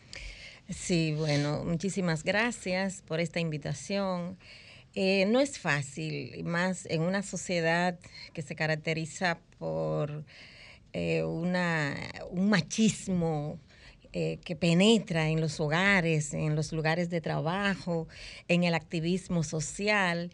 El atrevernos nosotras a, a incursionar en esto es una decisión de mucho valor y mucho compromiso y de principios también, porque no es fácil. Aquí tenemos en este país una democracia que se paraliza en los en las puertas de cada hogar, de cada oficina, de cada si- sitio eh, laboral. Entonces, nosotras tenemos que cargar con el, el- el poder, el poder de la sociedad, el poder de nuestros hombres, el poder de nuestros propios compañeros, de las compañeras, de la familia que se opone a que tú estés todo el tiempo o parte de su tiempo eh, eh, en las calles reivindicando derechos. Eh, el hecho de hacer comprender a las demás y los demás compañeros la necesidad de la articulación. O sea, nos enfrentamos a diario a muchos obstáculos sociales, culturales, familiares, políticos, que de cierta forma hay que romper y no, y, y- y no sentarse a esperar, sino contribuir a que realmente esta sociedad sea un poco más democrática, participativa, abierta y que reconozca el rol que tenemos nosotras las mujeres eh, para trabajar e incursionar en la reivindicación de los derechos de la ciudadanía. Usted que ha trabajado tanto tiempo en eh, temas relacionados a la salud y pues su fundación también tiene que ver con la salud. Le tengo dos preguntas en una. Primero, ¿cuáles son los retos en materia sanitaria de las mujeres? Porque a veces uno entiende como que solo las mujeres vamos al médico o tenemos esa costumbre de ir regularmente al médico. Al hombre, el hombre va cuando se siente algo o cuando uno lo manda. Entonces, Cuando uno lo obliga, Tienes que acompañarlo. Sí, Exactamente.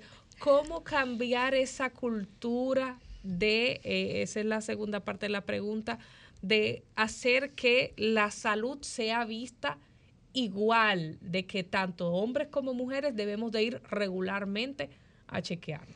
Fíjate, esto tiene que ver con el aspecto cultural, machista y patriarcal de nuestra sociedad, en donde el hecho de enfermar se concebía, ya no tanto, pero se concebía como un aspecto débil y que solo las mujeres nos enfermábamos y que solo las mujeres debíamos ir al médico, porque el hombre que iba al médico era un hombre ya cuestionado, porque, bueno, tú no tienes posibilidad de sentir dolor, de ser sensible, de sentir humanamente, es más, hasta se le prohibía o se le prohíbe llorar, porque eso son cosas de mujeres. El aspecto de la salud va justamente por ahí. El hombre le da vergüenza que lo vean al, eh, donde el médico, porque eh, si te das cuenta, últimamente la- las enfermedades eh, no tienen sexo. Pero antes estaban muy reflejadas y recaían sobre las mujeres. Incluso, y perdón que le interrumpa con un acápite ahí, eh, yo llegué a escuchar una frase alguna vez que incluso hasta para las mujeres, pero que muestra el machismo, que dijeron, mira muchacha, a, los mujeres, a los hombres no les gustan las mujeres enfermas. Como que había que cuidarse de no Sí. enfermarse porque una mujer enferma, los hombres no. Eso es como las empresas también, que no contrataban a las mujeres por la maternidad y porque enfermábamos y nos ausentábamos de los lugares. Entonces, ¿cómo transformar eso? Eso es un aspecto estructural de nuestra sociedad y tiene que ver con la cultura también, tanto de hombres y mujeres como de, en sentido general, de las instituciones públicas y que se promueva la salud como un aspecto integral y además como un derecho de ciudadanía, que tanto hombres y mujeres, primero enfermamos, tenemos que tener una cobertura sanitaria y que esta, esta, este sistema sanitario también se comprometa con esto y desde el Estado dominicano exista esta garantía. Francisca, qué lindo nombre tiene. ¿eh? Francisco y Francisco. Yo soy Francisco, un placer. Ah, qué bien. Eh, nosotros en los documentales, en las películas, en las series, en los libros, hemos visto eh, que la, enfermera, la figura de la enfermera siempre ha sido respetada en las guerras, en las dictaduras, en los conflictos bélicos. Siempre ha sido una figura, digamos, de protección, de salvaguarda. eh, y la labor de la enfermera siempre ha sido fundamental en el desarrollo de las poblaciones y las comunidades. Los retos de, ahora del 2023, del siglo XXI, son distintos. Los desafíos son distintos. Para el gremio de las enfermeras, eh, para ese sector tan importante, ¿cuáles son esos eh, desafíos ahora que buscarían reivindicar sus derechos y eh, seguir exaltando esa labor tan importante que, ustedes realizan? Sí, gracias. Importantísima pregunta. Fíjate, el principal reto que tenemos el personal de enfermería en nuestro país es entender que debemos unificarnos, articularnos además con otros movimientos sociales, porque solos no podemos, solas no podemos. Entonces, los retos también, los desafíos tienen que ver con la formación continua y actualizada del personal de enfermería. La enfermera de hoy no es la de hace 20 años. La enfermera de hoy estamos en un, en un mundo globalizado donde la competitividad nos exige cada día más eh, estar actualizada, estar, estar bien formada. Y la enfermería, la enfermera dominicana lo entendiendo. Aquí tenemos ya ocho enfermeras que antes hablar de enfermeras eh, doctoras era, era, era algo insólito. Ya hoy nosotros tenemos enfermeras doctoras, tenemos enfermeras docente e investigadora que se investiga también en el área de enfermería y de salud, que antes eso no existía. Eh, tenemos enfermeras bilingües, enfermeras técnicas especializadas en diferentes áreas, pero el principal reto es lograr la unificación de este importantísimo, importante profesión que como tú lo decías, es la esencia. Nosotros decimos, enfermería es la espina dorsal del sistema sanitario. Sin enfermería no se puede hablar de salud. Bien, la parte sí. humana. Pero que la humanización, el humanismo es la esencia de nuestro trabajo. Una enfermera que no sea empática, que no tenga sinergia, que no sea, que no tenga esta posibilidad de desarrollar toda su capacidad humana, no puede ser enfermera. Porque la enfermera no solo es para eh, inyectar. Enfermera se convierte en la psicóloga, en la doctora, en la familia, en todo para enfermería, para ese paciente. Y esa enfermera tiene que tener la capacidad de empatizar con ese. tú- Somos la familia, somos todo para ese paciente. No podemos ser una enfermera así dura, eh, rezagada, áspera. No, no somos eso. Bueno, vamos a darle la, la bienvenida. Se integran con nosotros eh, doña Minú Tavares Mirabal, presidenta de Opción Democrática, y también, pues, eh, Circe Almanzar, ex vicepresidenta de la ejecuti- ejecutiva de la AIRD. Recibimos con un fuerte aplauso.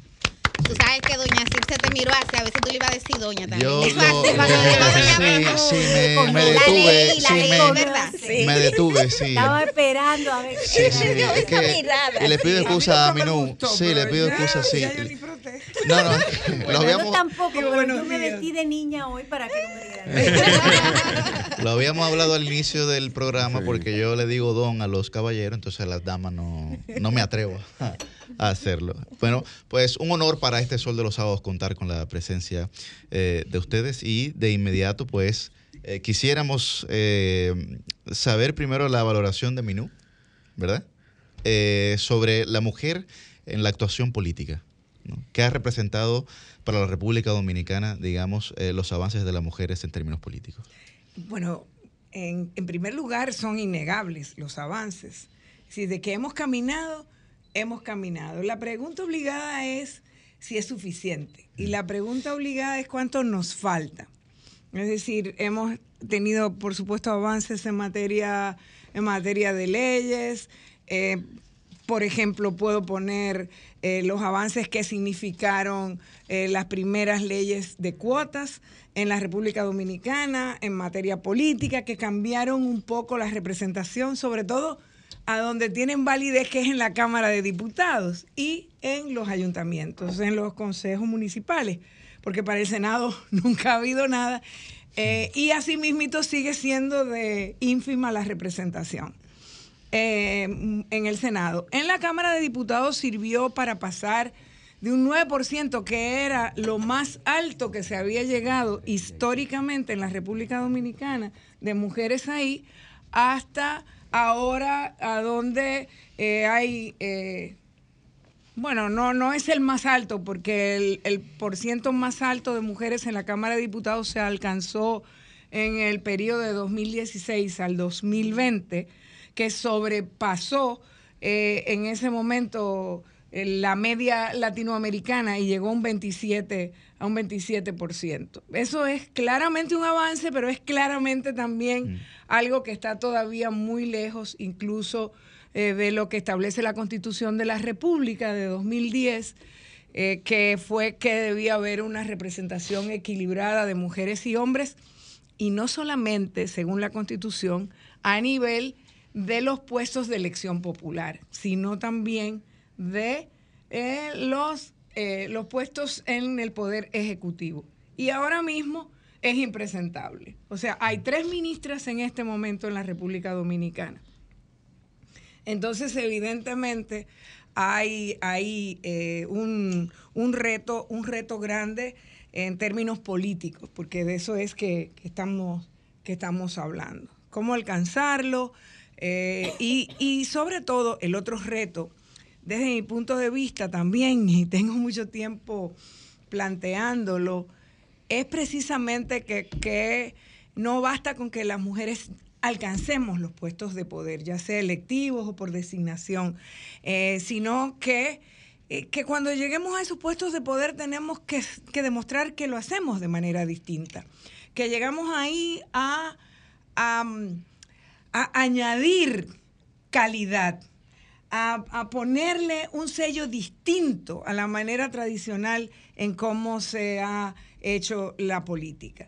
Porque la historia eh, de las mujeres, en, en, en términos generales, porque la historia de las mujeres casi no ha sido escrita, y mucho menos su participación, que era eh, su participación en todos los aspectos, ha sido siempre invisibilizado. Eh, no, no, existe, no existen las mujeres en la historia de la humanidad que, más que como excepción. Entonces, eh, ahora lo que decir que lo que quiero decir es que la historia ha sido escrita básicamente por la por la masculinidad, eh, por, por, por, los hombres que han estado dirigiendo eh, el poder, tomando las decisiones, y esas decisiones eh, han sido las que nos han traído hasta aquí.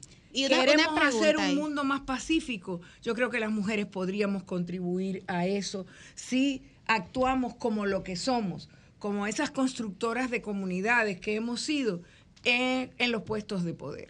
Con- conectando ahí, Yuri, perdón, eh, Sí, porque eh, eh, queremos sí, también pasar a, a Circe, pero conectando ahí con, con ese eh, pie de apoyo que tú nos das, Minú, ¿qué falta? ¿Qué falta para que en República Dominicana la, la participación de las mujeres que ya están en política no se circunscriba solamente a un plano secundario?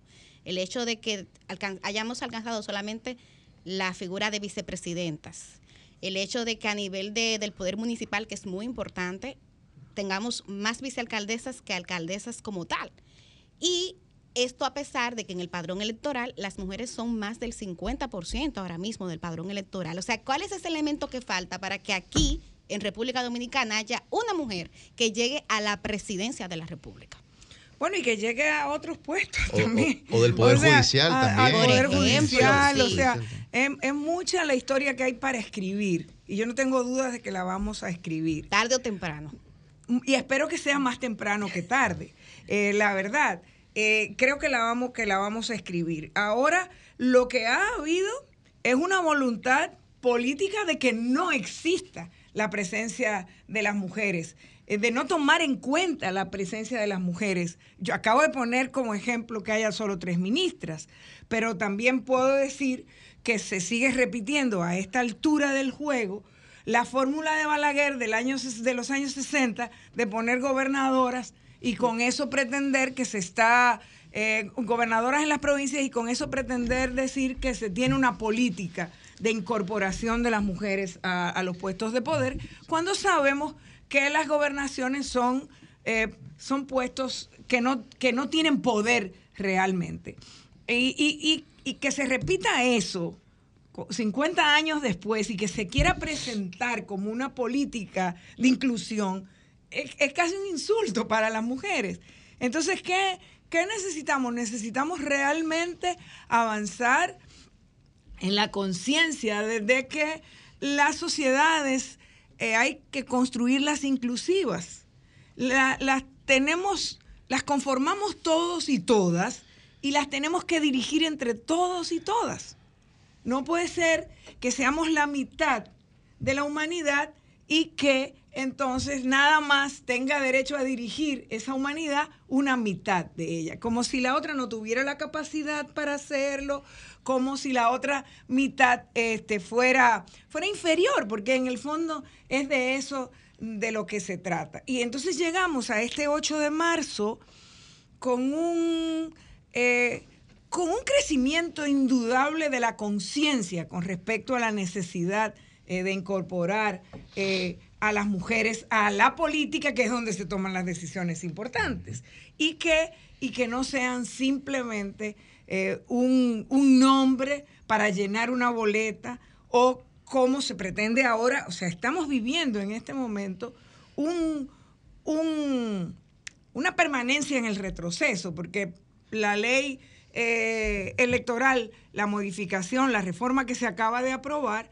eh, significa mantener un retroceso con respecto a la Constitución, porque es importante que las cuotas que se habían aprobado se apliquen territorialmente. Ahora son a nivel nacional. Ah, no, viene desde la ley, desde la, de la 1519, a donde peleamos muchísimo para que eso no se aprobara, se dejó así, el Tribunal Constitucional dijo que eso era inconstitucional, lo declaró inconstitucional y el Congreso ahora, en una decisión insólita, de eh, obtusa, eh, a pesar de que se lo, se lo, se lo alertamos, se lo expresamos, eh, decidió mantenerlo igual.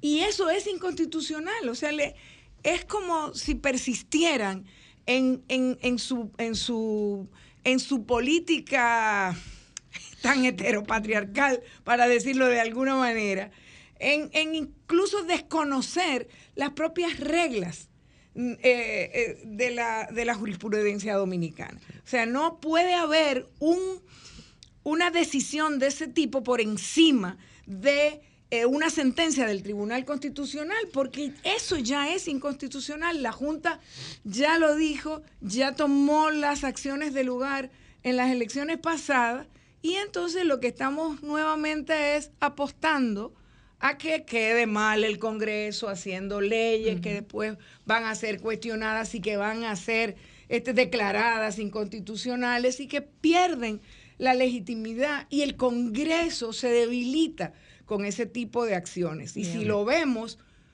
es triste, pero muchas de esas acciones eh, que han creado tanto escándalo y tanto rechazo en el pueblo dominicano están relacionadas con los temas de la participación, de la inclusión de las mujeres en la política. Bien.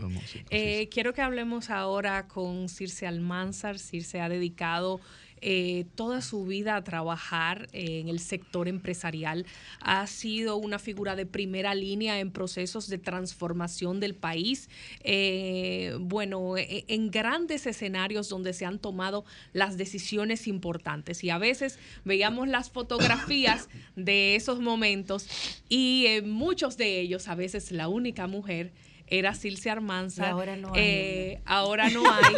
Y con una carga Seguimos. pesada, porque era la encargada de negociar los temas, de hacer valer las posiciones, de, de ir a, a- a, de cierta manera, consensuar, pero también lograr las transformaciones. Hemos avanzado, no hemos avanzado. ¿Qué nos falta ahora desde su firma Circe Almanzar Public Affairs? También te dedicas a, a asesorar en este sentido diversas instituciones y organizaciones del sector privado. ¿Tenemos realmente la visión de la mujer tanto en el sector empresarial como en todos los aspectos donde se toman las decisiones? Bueno, primero, eh, gracias eh, por eh, ser parte de este grupo de jóvenes. Me siento igual. Em, que quiero mucho. Eh, bueno, la verdad es que yo coincido con Minú de que hemos avanzado. O sea, no podemos decir que, nos, que todo ha sido un fracaso. Creo que, eh, de hecho, en muchos países se ha logrado muchísimos avances. Pero en los países como los nuestros, eh, donde hay una, primero hay una cultura muy patriarcal, pero no solamente eso, sino muy conservadora, es más complejo tú ir alcanzando peldaños. Es una cultura que permea todos los estamentos. De hecho, hay una, si bien es cierto la conciencia que hay de, la, importancia de la participación de la mujer, no deja de ser cierto que a veces eh, tiende a causar sus problemas eh, porque no están en los ámbitos de toma de decisión, no se está acostumbrado a la forma de trabajar de la mujer, eh, que es diferente, que es, una, es un trabajo con pasión, es un trabajo que aporta, que es colaborativo, pero que a veces te da una perspectiva diferente y hay un choque en muchos de los estamentos de que por qué ah, es emocional, es que eso no es así, es que estas mujeres lo que se hacen es quejarse. No, la mujer lo que hace es impregnarle pasión a las cosas, hacer las cosas con excelencia, lograrlo por un sinnúmero de razones. Primero porque tenemos que seguir avanzando. Pero yo siento que hay una gran debilidad en el grupo, en el movimiento femenino dominicano. Y lo he dicho y por eso estamos creando un movimiento que se llama Revolución Rosa. Y es la falta de sororidad, la falta de solidaridad entre las mujeres, el apoyo entre las mujeres. Y no hablaba de lo que pasó en esta legislación, que si bien es cierto, las cuotas son importantes y la discriminación positiva es importante porque es lo que te da, es como los incentivos fiscales, yo siempre lo he dicho, tú, tú tienes que promover algo hasta lograr el resultado. Pero también llega un momento en que si tú no tienes el respaldo de las propias gentes, eso se, se vuelve una captura una captura, como es los incentivos fiscales. Y fíjate cómo esas mujeres que están en el Congreso no fueron las que defendieron que haya más participación de la mujer en, en las boletas electorales. No fueron las mujeres, porque hay un problema de conservadurismo en las propias mujeres. Hay un tema de conciencia, de por dónde yo me voy. Pongamos el ejemplo, no sé si es cierto o no es cierto, pero hablábamos de la que sufrió o que ella eh, eh, hi- hizo un acto de violencia frente a su esposo recientemente esta semana. Cuando la fiscal la fue a apresar, ni siquiera le preguntó ni le interrogó. Ni siquiera la interrogó. No puede, o sea, no hay un, un- un- no hay una conciencia de verte tú en ese espejo. Y yo creo que hay que trabajar ese aspecto. Por eso el movimiento nuestro tiene que ver con mentoría. A la mujer hay que prepararla. A la mujer hay que ayudarla a avanzar, a tomar decisiones, pero también a tener conciencia de que son múltiples los roles y la mujer se cansa. Ese techo de cristal se debe a que no hay posibilidad de que tú tengas una mujer que avance cuando tú tienes que trabajar 10 horas eh, eh, eh, en un trabajo, pero luego llegar a tu casa, pero luego hacer tal cosa, cuidar a tu mamá, cuidar a tu papá, cuidar a tus hijos, a tus hermanos a veces, porque no tienes a nadie y no tienes una ayuda. Entonces hay que, hay que empoderarla, hay que as- ayudarlas a trabajar ese tipo, hasta emocionalmente hay que ayudarlas. Yo creo que hay, eh, hay movimientos que se han, se han eh, que hemos perdido la simpleza de los movimientos femeninos. Estamos trabajando en movimientos donde de conquistas mucho más elevadas y hay elementos básicos que no lo estamos trabajando. Y creo que esa parte, formación, capacitación, empoderamiento de la mujer, hay que seguirla trabajando. Eh, eh, me, me parece también que el, el- el problema más serio que hay es que muchas de las mujeres que están llegando a los peldaños de toma de decisiones son mujeres que no están llegando por su propia convicción. No es el caso de mí, no, por supuesto. Eh, están llegando para llenar una cuota y eso no podemos permitirlo. No podemos permitirlo. Yo recuerdo una discusión que teníamos de las tres causales en un evento de congresistas. Tú sabes que la mayoría de las mujeres congresistas no apoyaban las tres causales. Sí, lo acabamos de ver ahora. Y yo decía, pero es impresionante, porque no es algo por convicción de participación de las mujeres, porque son hermanas de alguien, primas de alguien. Entonces tenemos que trabajar eso. Tenemos que trabajar en la formación política, en la formación humana, en la formación profesional, en las enfermeras, en todo, eh, para, para que realmente sea algo con conciencia. Yo decía, en- y no, no, no estoy retirada, Susi, ¿eh? No, no, no he dicho Porque que ella está dice, retirada. No estoy retirada, que tú decías, no, porque ya trabajo, no, sigo trabajando. Pero hay momentos en que tú también tienes que darte cuenta de que tú tienes que ir a otros espacios de la vida, porque llega un momento en que ya tus, la misma energía en el mismo sitio no hace, no sirve de agente de cambio. Circe. No sirve de agente de Me gustaría conocer y compartir y ver la opinión de ustedes sobre el tema mismo de las cuotas. Tú lo abordabas, pero ¿son las cuotas en el tiempo garantía de inclusión, no solo de la mujer, porque las cuotas se han aplicado a la juventud, a muchos sectores, eh, y me gustaría saber, ¿realmente son las cuotas garantías de inmersión, de éxito en algunas áreas? ¿O además de ello puede revertirse en algún momento y terminar siendo Son totalmente lo contrario? son la garantía, pero no por sí solas. No por sí solas. No Y- por y- sí y- y solas. quisiera agregar a la pregunta, Son un, son un mecanismo para impulsar acciones en la dirección de alcanzar una meta Exactamente. que no se, a la que no se puede llegar de, de inmediato. O sea, ahora mismo las cuotas en la República Dominicana se quedaron atrás de la Constitución de la República. Pero sin embargo siguen siendo cuestionadas. O sea, siguen siendo atacadas, siguen siendo negadas en la ley, que es más atrasada que la propia Constitución. Entonces, y, y además de eso, siguen siendo violentadas. ¿Y por quién? Circe ponía un ejemplo ahora mismo. Y decía que ponen a mujeres, que a las esposas, a las hijas. primas, hermanas, hijas, para, para, para cumplir Bueno, en el con ca- esa cuota. el Pero esos son mecanismos Hay un para caso de la alcaldía de la Romana la que Romana. el, el alcalde está preso o no está preso. Bueno, hay una sentencia en su contra que no se ha ejecutado todavía y quien queda como vicealcaldesa Es la una La cuota, pero la esposa. La esposa de él. Entonces, es, Una es- herencia. entonces, y nosotros permitimos que eso ocurra, pero eso viene desde las mujeres. No, no viene desde las mujeres. Vienen de, eh, de la mayoría machista que, que, que, que, tiene el control, que tiene el poder de las instancias partidarias sobre todo, que decide imponer entonces ese tipo de situaciones para ellos mismos seguir controlando. Porque, y eso es que al final también hace eh, que lleguen una serie de, de mujeres, lamentablemente nada más no son mujeres, también hay hombres que van a llenar cuotas también, porque ahí hay muchísimos hijos, muchísimos hermanos, ese congreso También. está lleno de hijos, pero se lleno de hermanos, cuando pasa o sea, con estamos, pe- hombre. estamos hablando de las mujeres nada más, Sí. pero ahí hay muchísimos hijos de funcionarios que tú sabes que muchos de ellos llegaron porque tenían los recursos de las instituciones que dirigían esos funcionarios.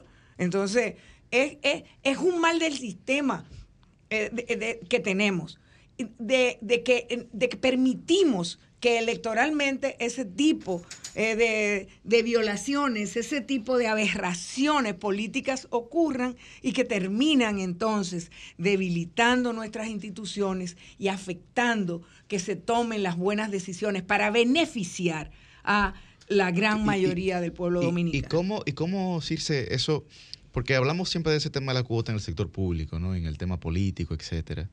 Pero ¿hay algún tipo de valoración de ese caso en el sector privado? ¿Y cómo se maneja? precisamente eso, o sea, el- el- la cuota por sí misma no es suficiente, porque fíjate, en, en unos espacios privados tú no vas a tener cuota, ¿verdad? Tienes, solamente se te permite en espacios públicos, pero, pero hay una deficiencia grande de participación de la mujer. Y hay una serie de causas eh, que van desde, desde el propio techo de cristal por todo la, porque la mujer se abruma hasta que eh, se frustran porque no llegan al peldaños más elevados. Eh, eh, tú ves que, por ejemplo, yo ah, pongo un ejemplo muy práctico.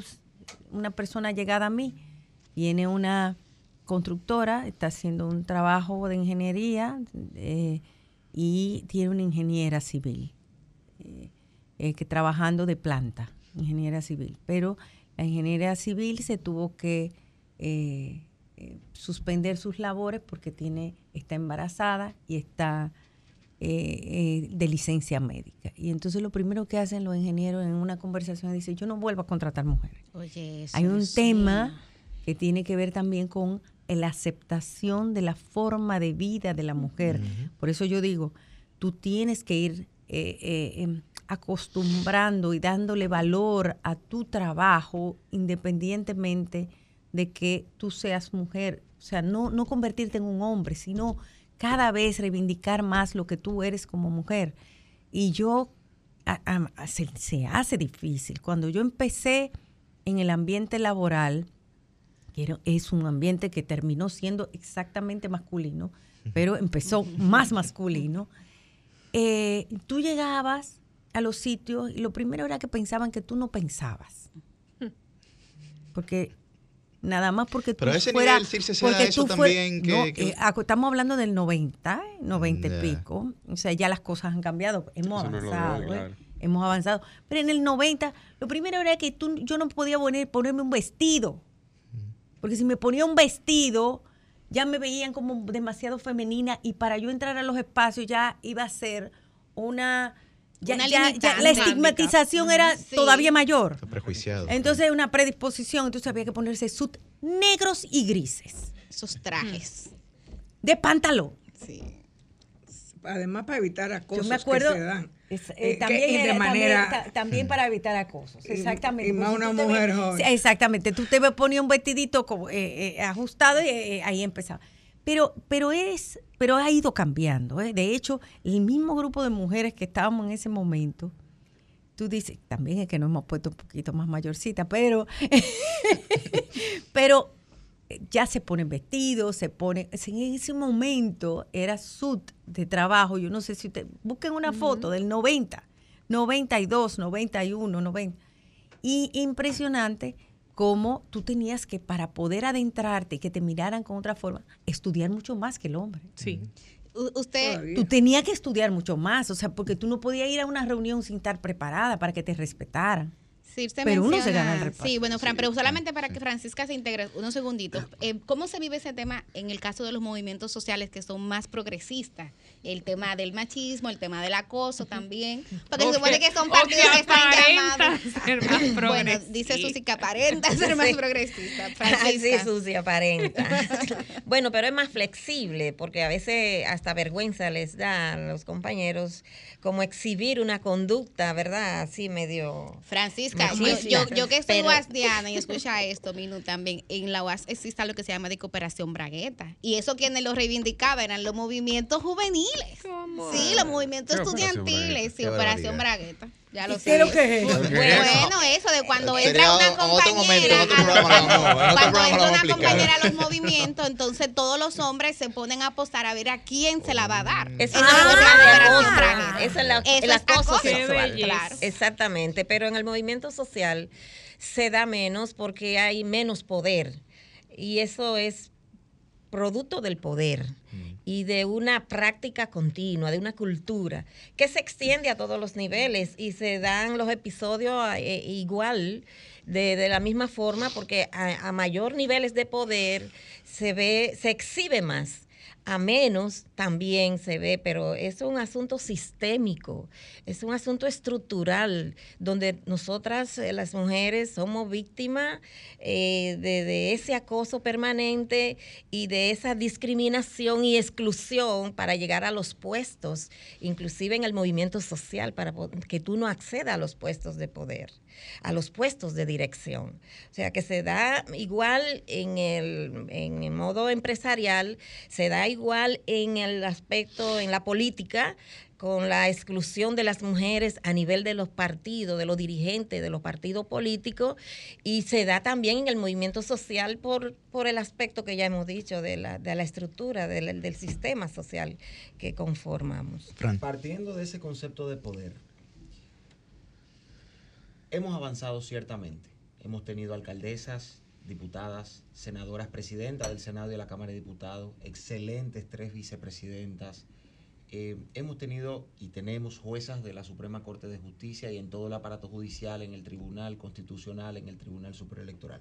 El aparato estatal está impregnado de mujeres, no quizás en la cantidad deseada o en la cantidad merecida, Quítale el quizás, afírmalo.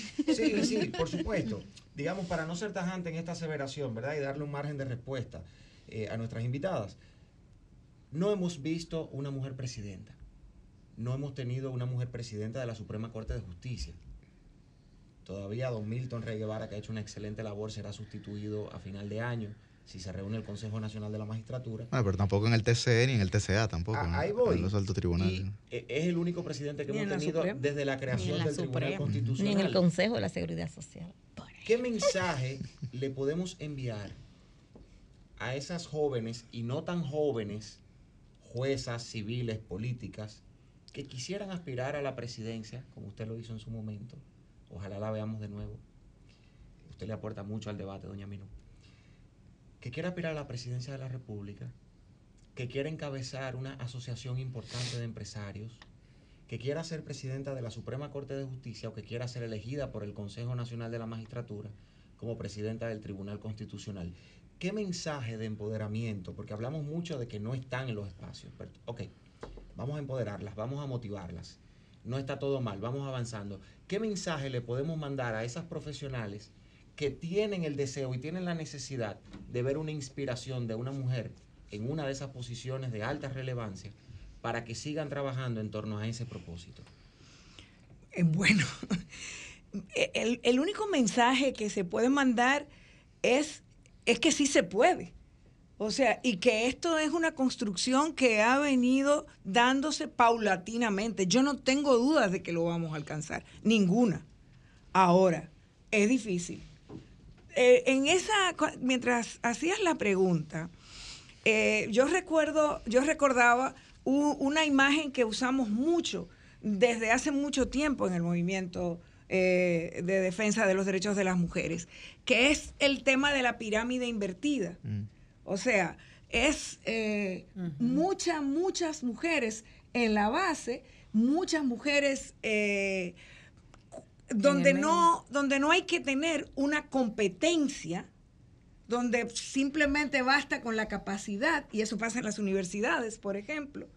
Eso pasa, eh, tú vas a las universidades ahora mismo, a cualquier graduación, y la mayoría de graduandos y son mujeres son graduandas. La mayoría inmensa, la mayoría de los, de, lo- de los honores estudiantiles se los llevan las mujeres. ¿Y qué pasa después? O sea, ¿a dónde se da el tranque después?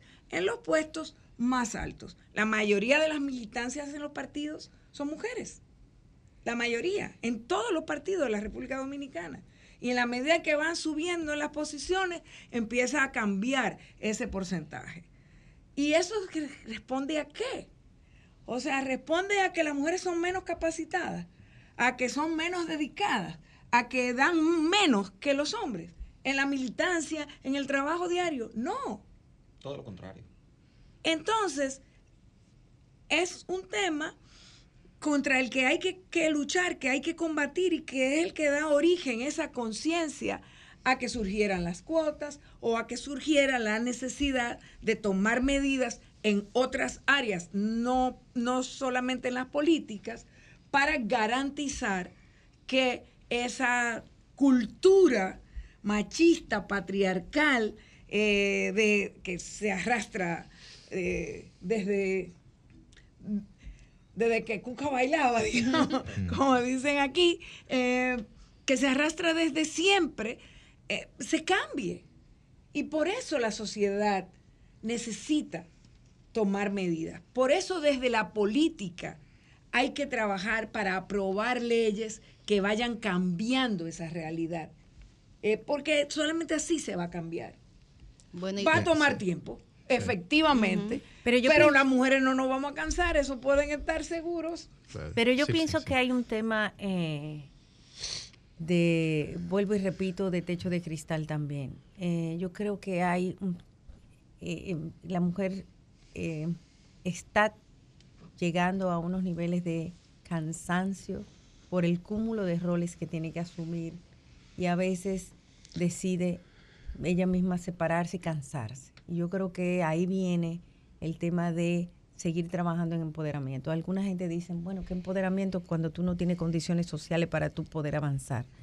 Eh, pero realmente hay que trabajar ese aspecto porque eh, yo lo veo, y ustedes lo deben haber visto con sus amigas que se graduaron de la universidad, que eran buenísimas, yo cuánto, y de repente tú las ves, ah, no, que yo me quedé con los en la casa, o estoy haciendo un negocito familiar, o no me, no- o, si bien tengo algunas eh, eh, actitudes para eh, ciertas políticas sociales o lo que sea, lo hago mínimamente. O sea, hay que trabajar también el aspecto de cómo lograr eh, generarle mayor seguridad a la mujer de que sí se puede.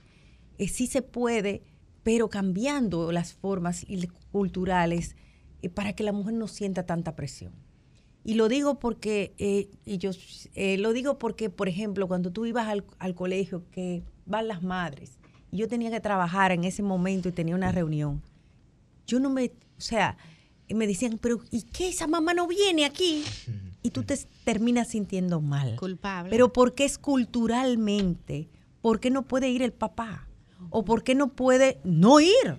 Cambien eso, porque yo tengo Por que trabajar. falta- por eso hace falta leyes también en otra dirección, como la de la paternidad responsable en un país como el nuestro. Y cuando Oh, va el papá, por- a veces se critica. Le ah, hacen pero bullying. vino el papá y la mamá. Sí, pero fíjate, po- eh, ahorita Circe ponía el ejemplo de, eh, Circe ponía el ejemplo de, no de la ingeniera, Sí. de la ingeniera. Y tú dices, bueno, efectivamente las empresas sienten que les resulta, que tiene más rédito contratar un hombre al que no le tienen que dar un permiso de maternidad.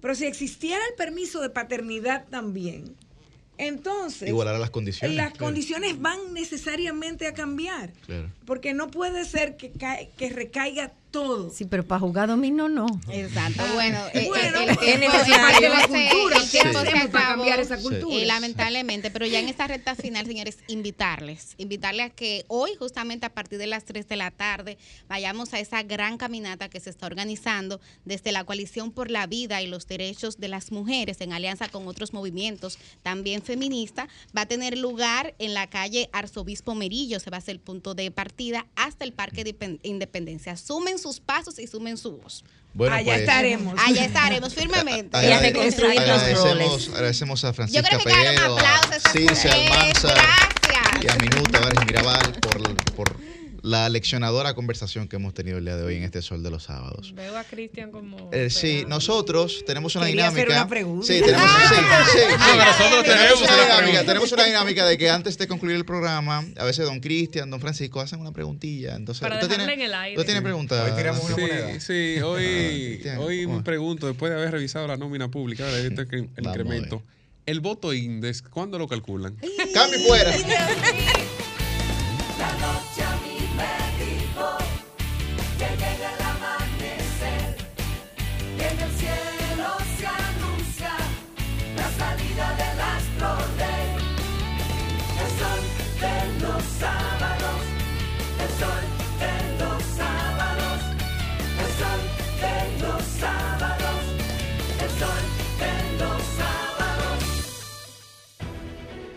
Sol 106.5, la más interactiva.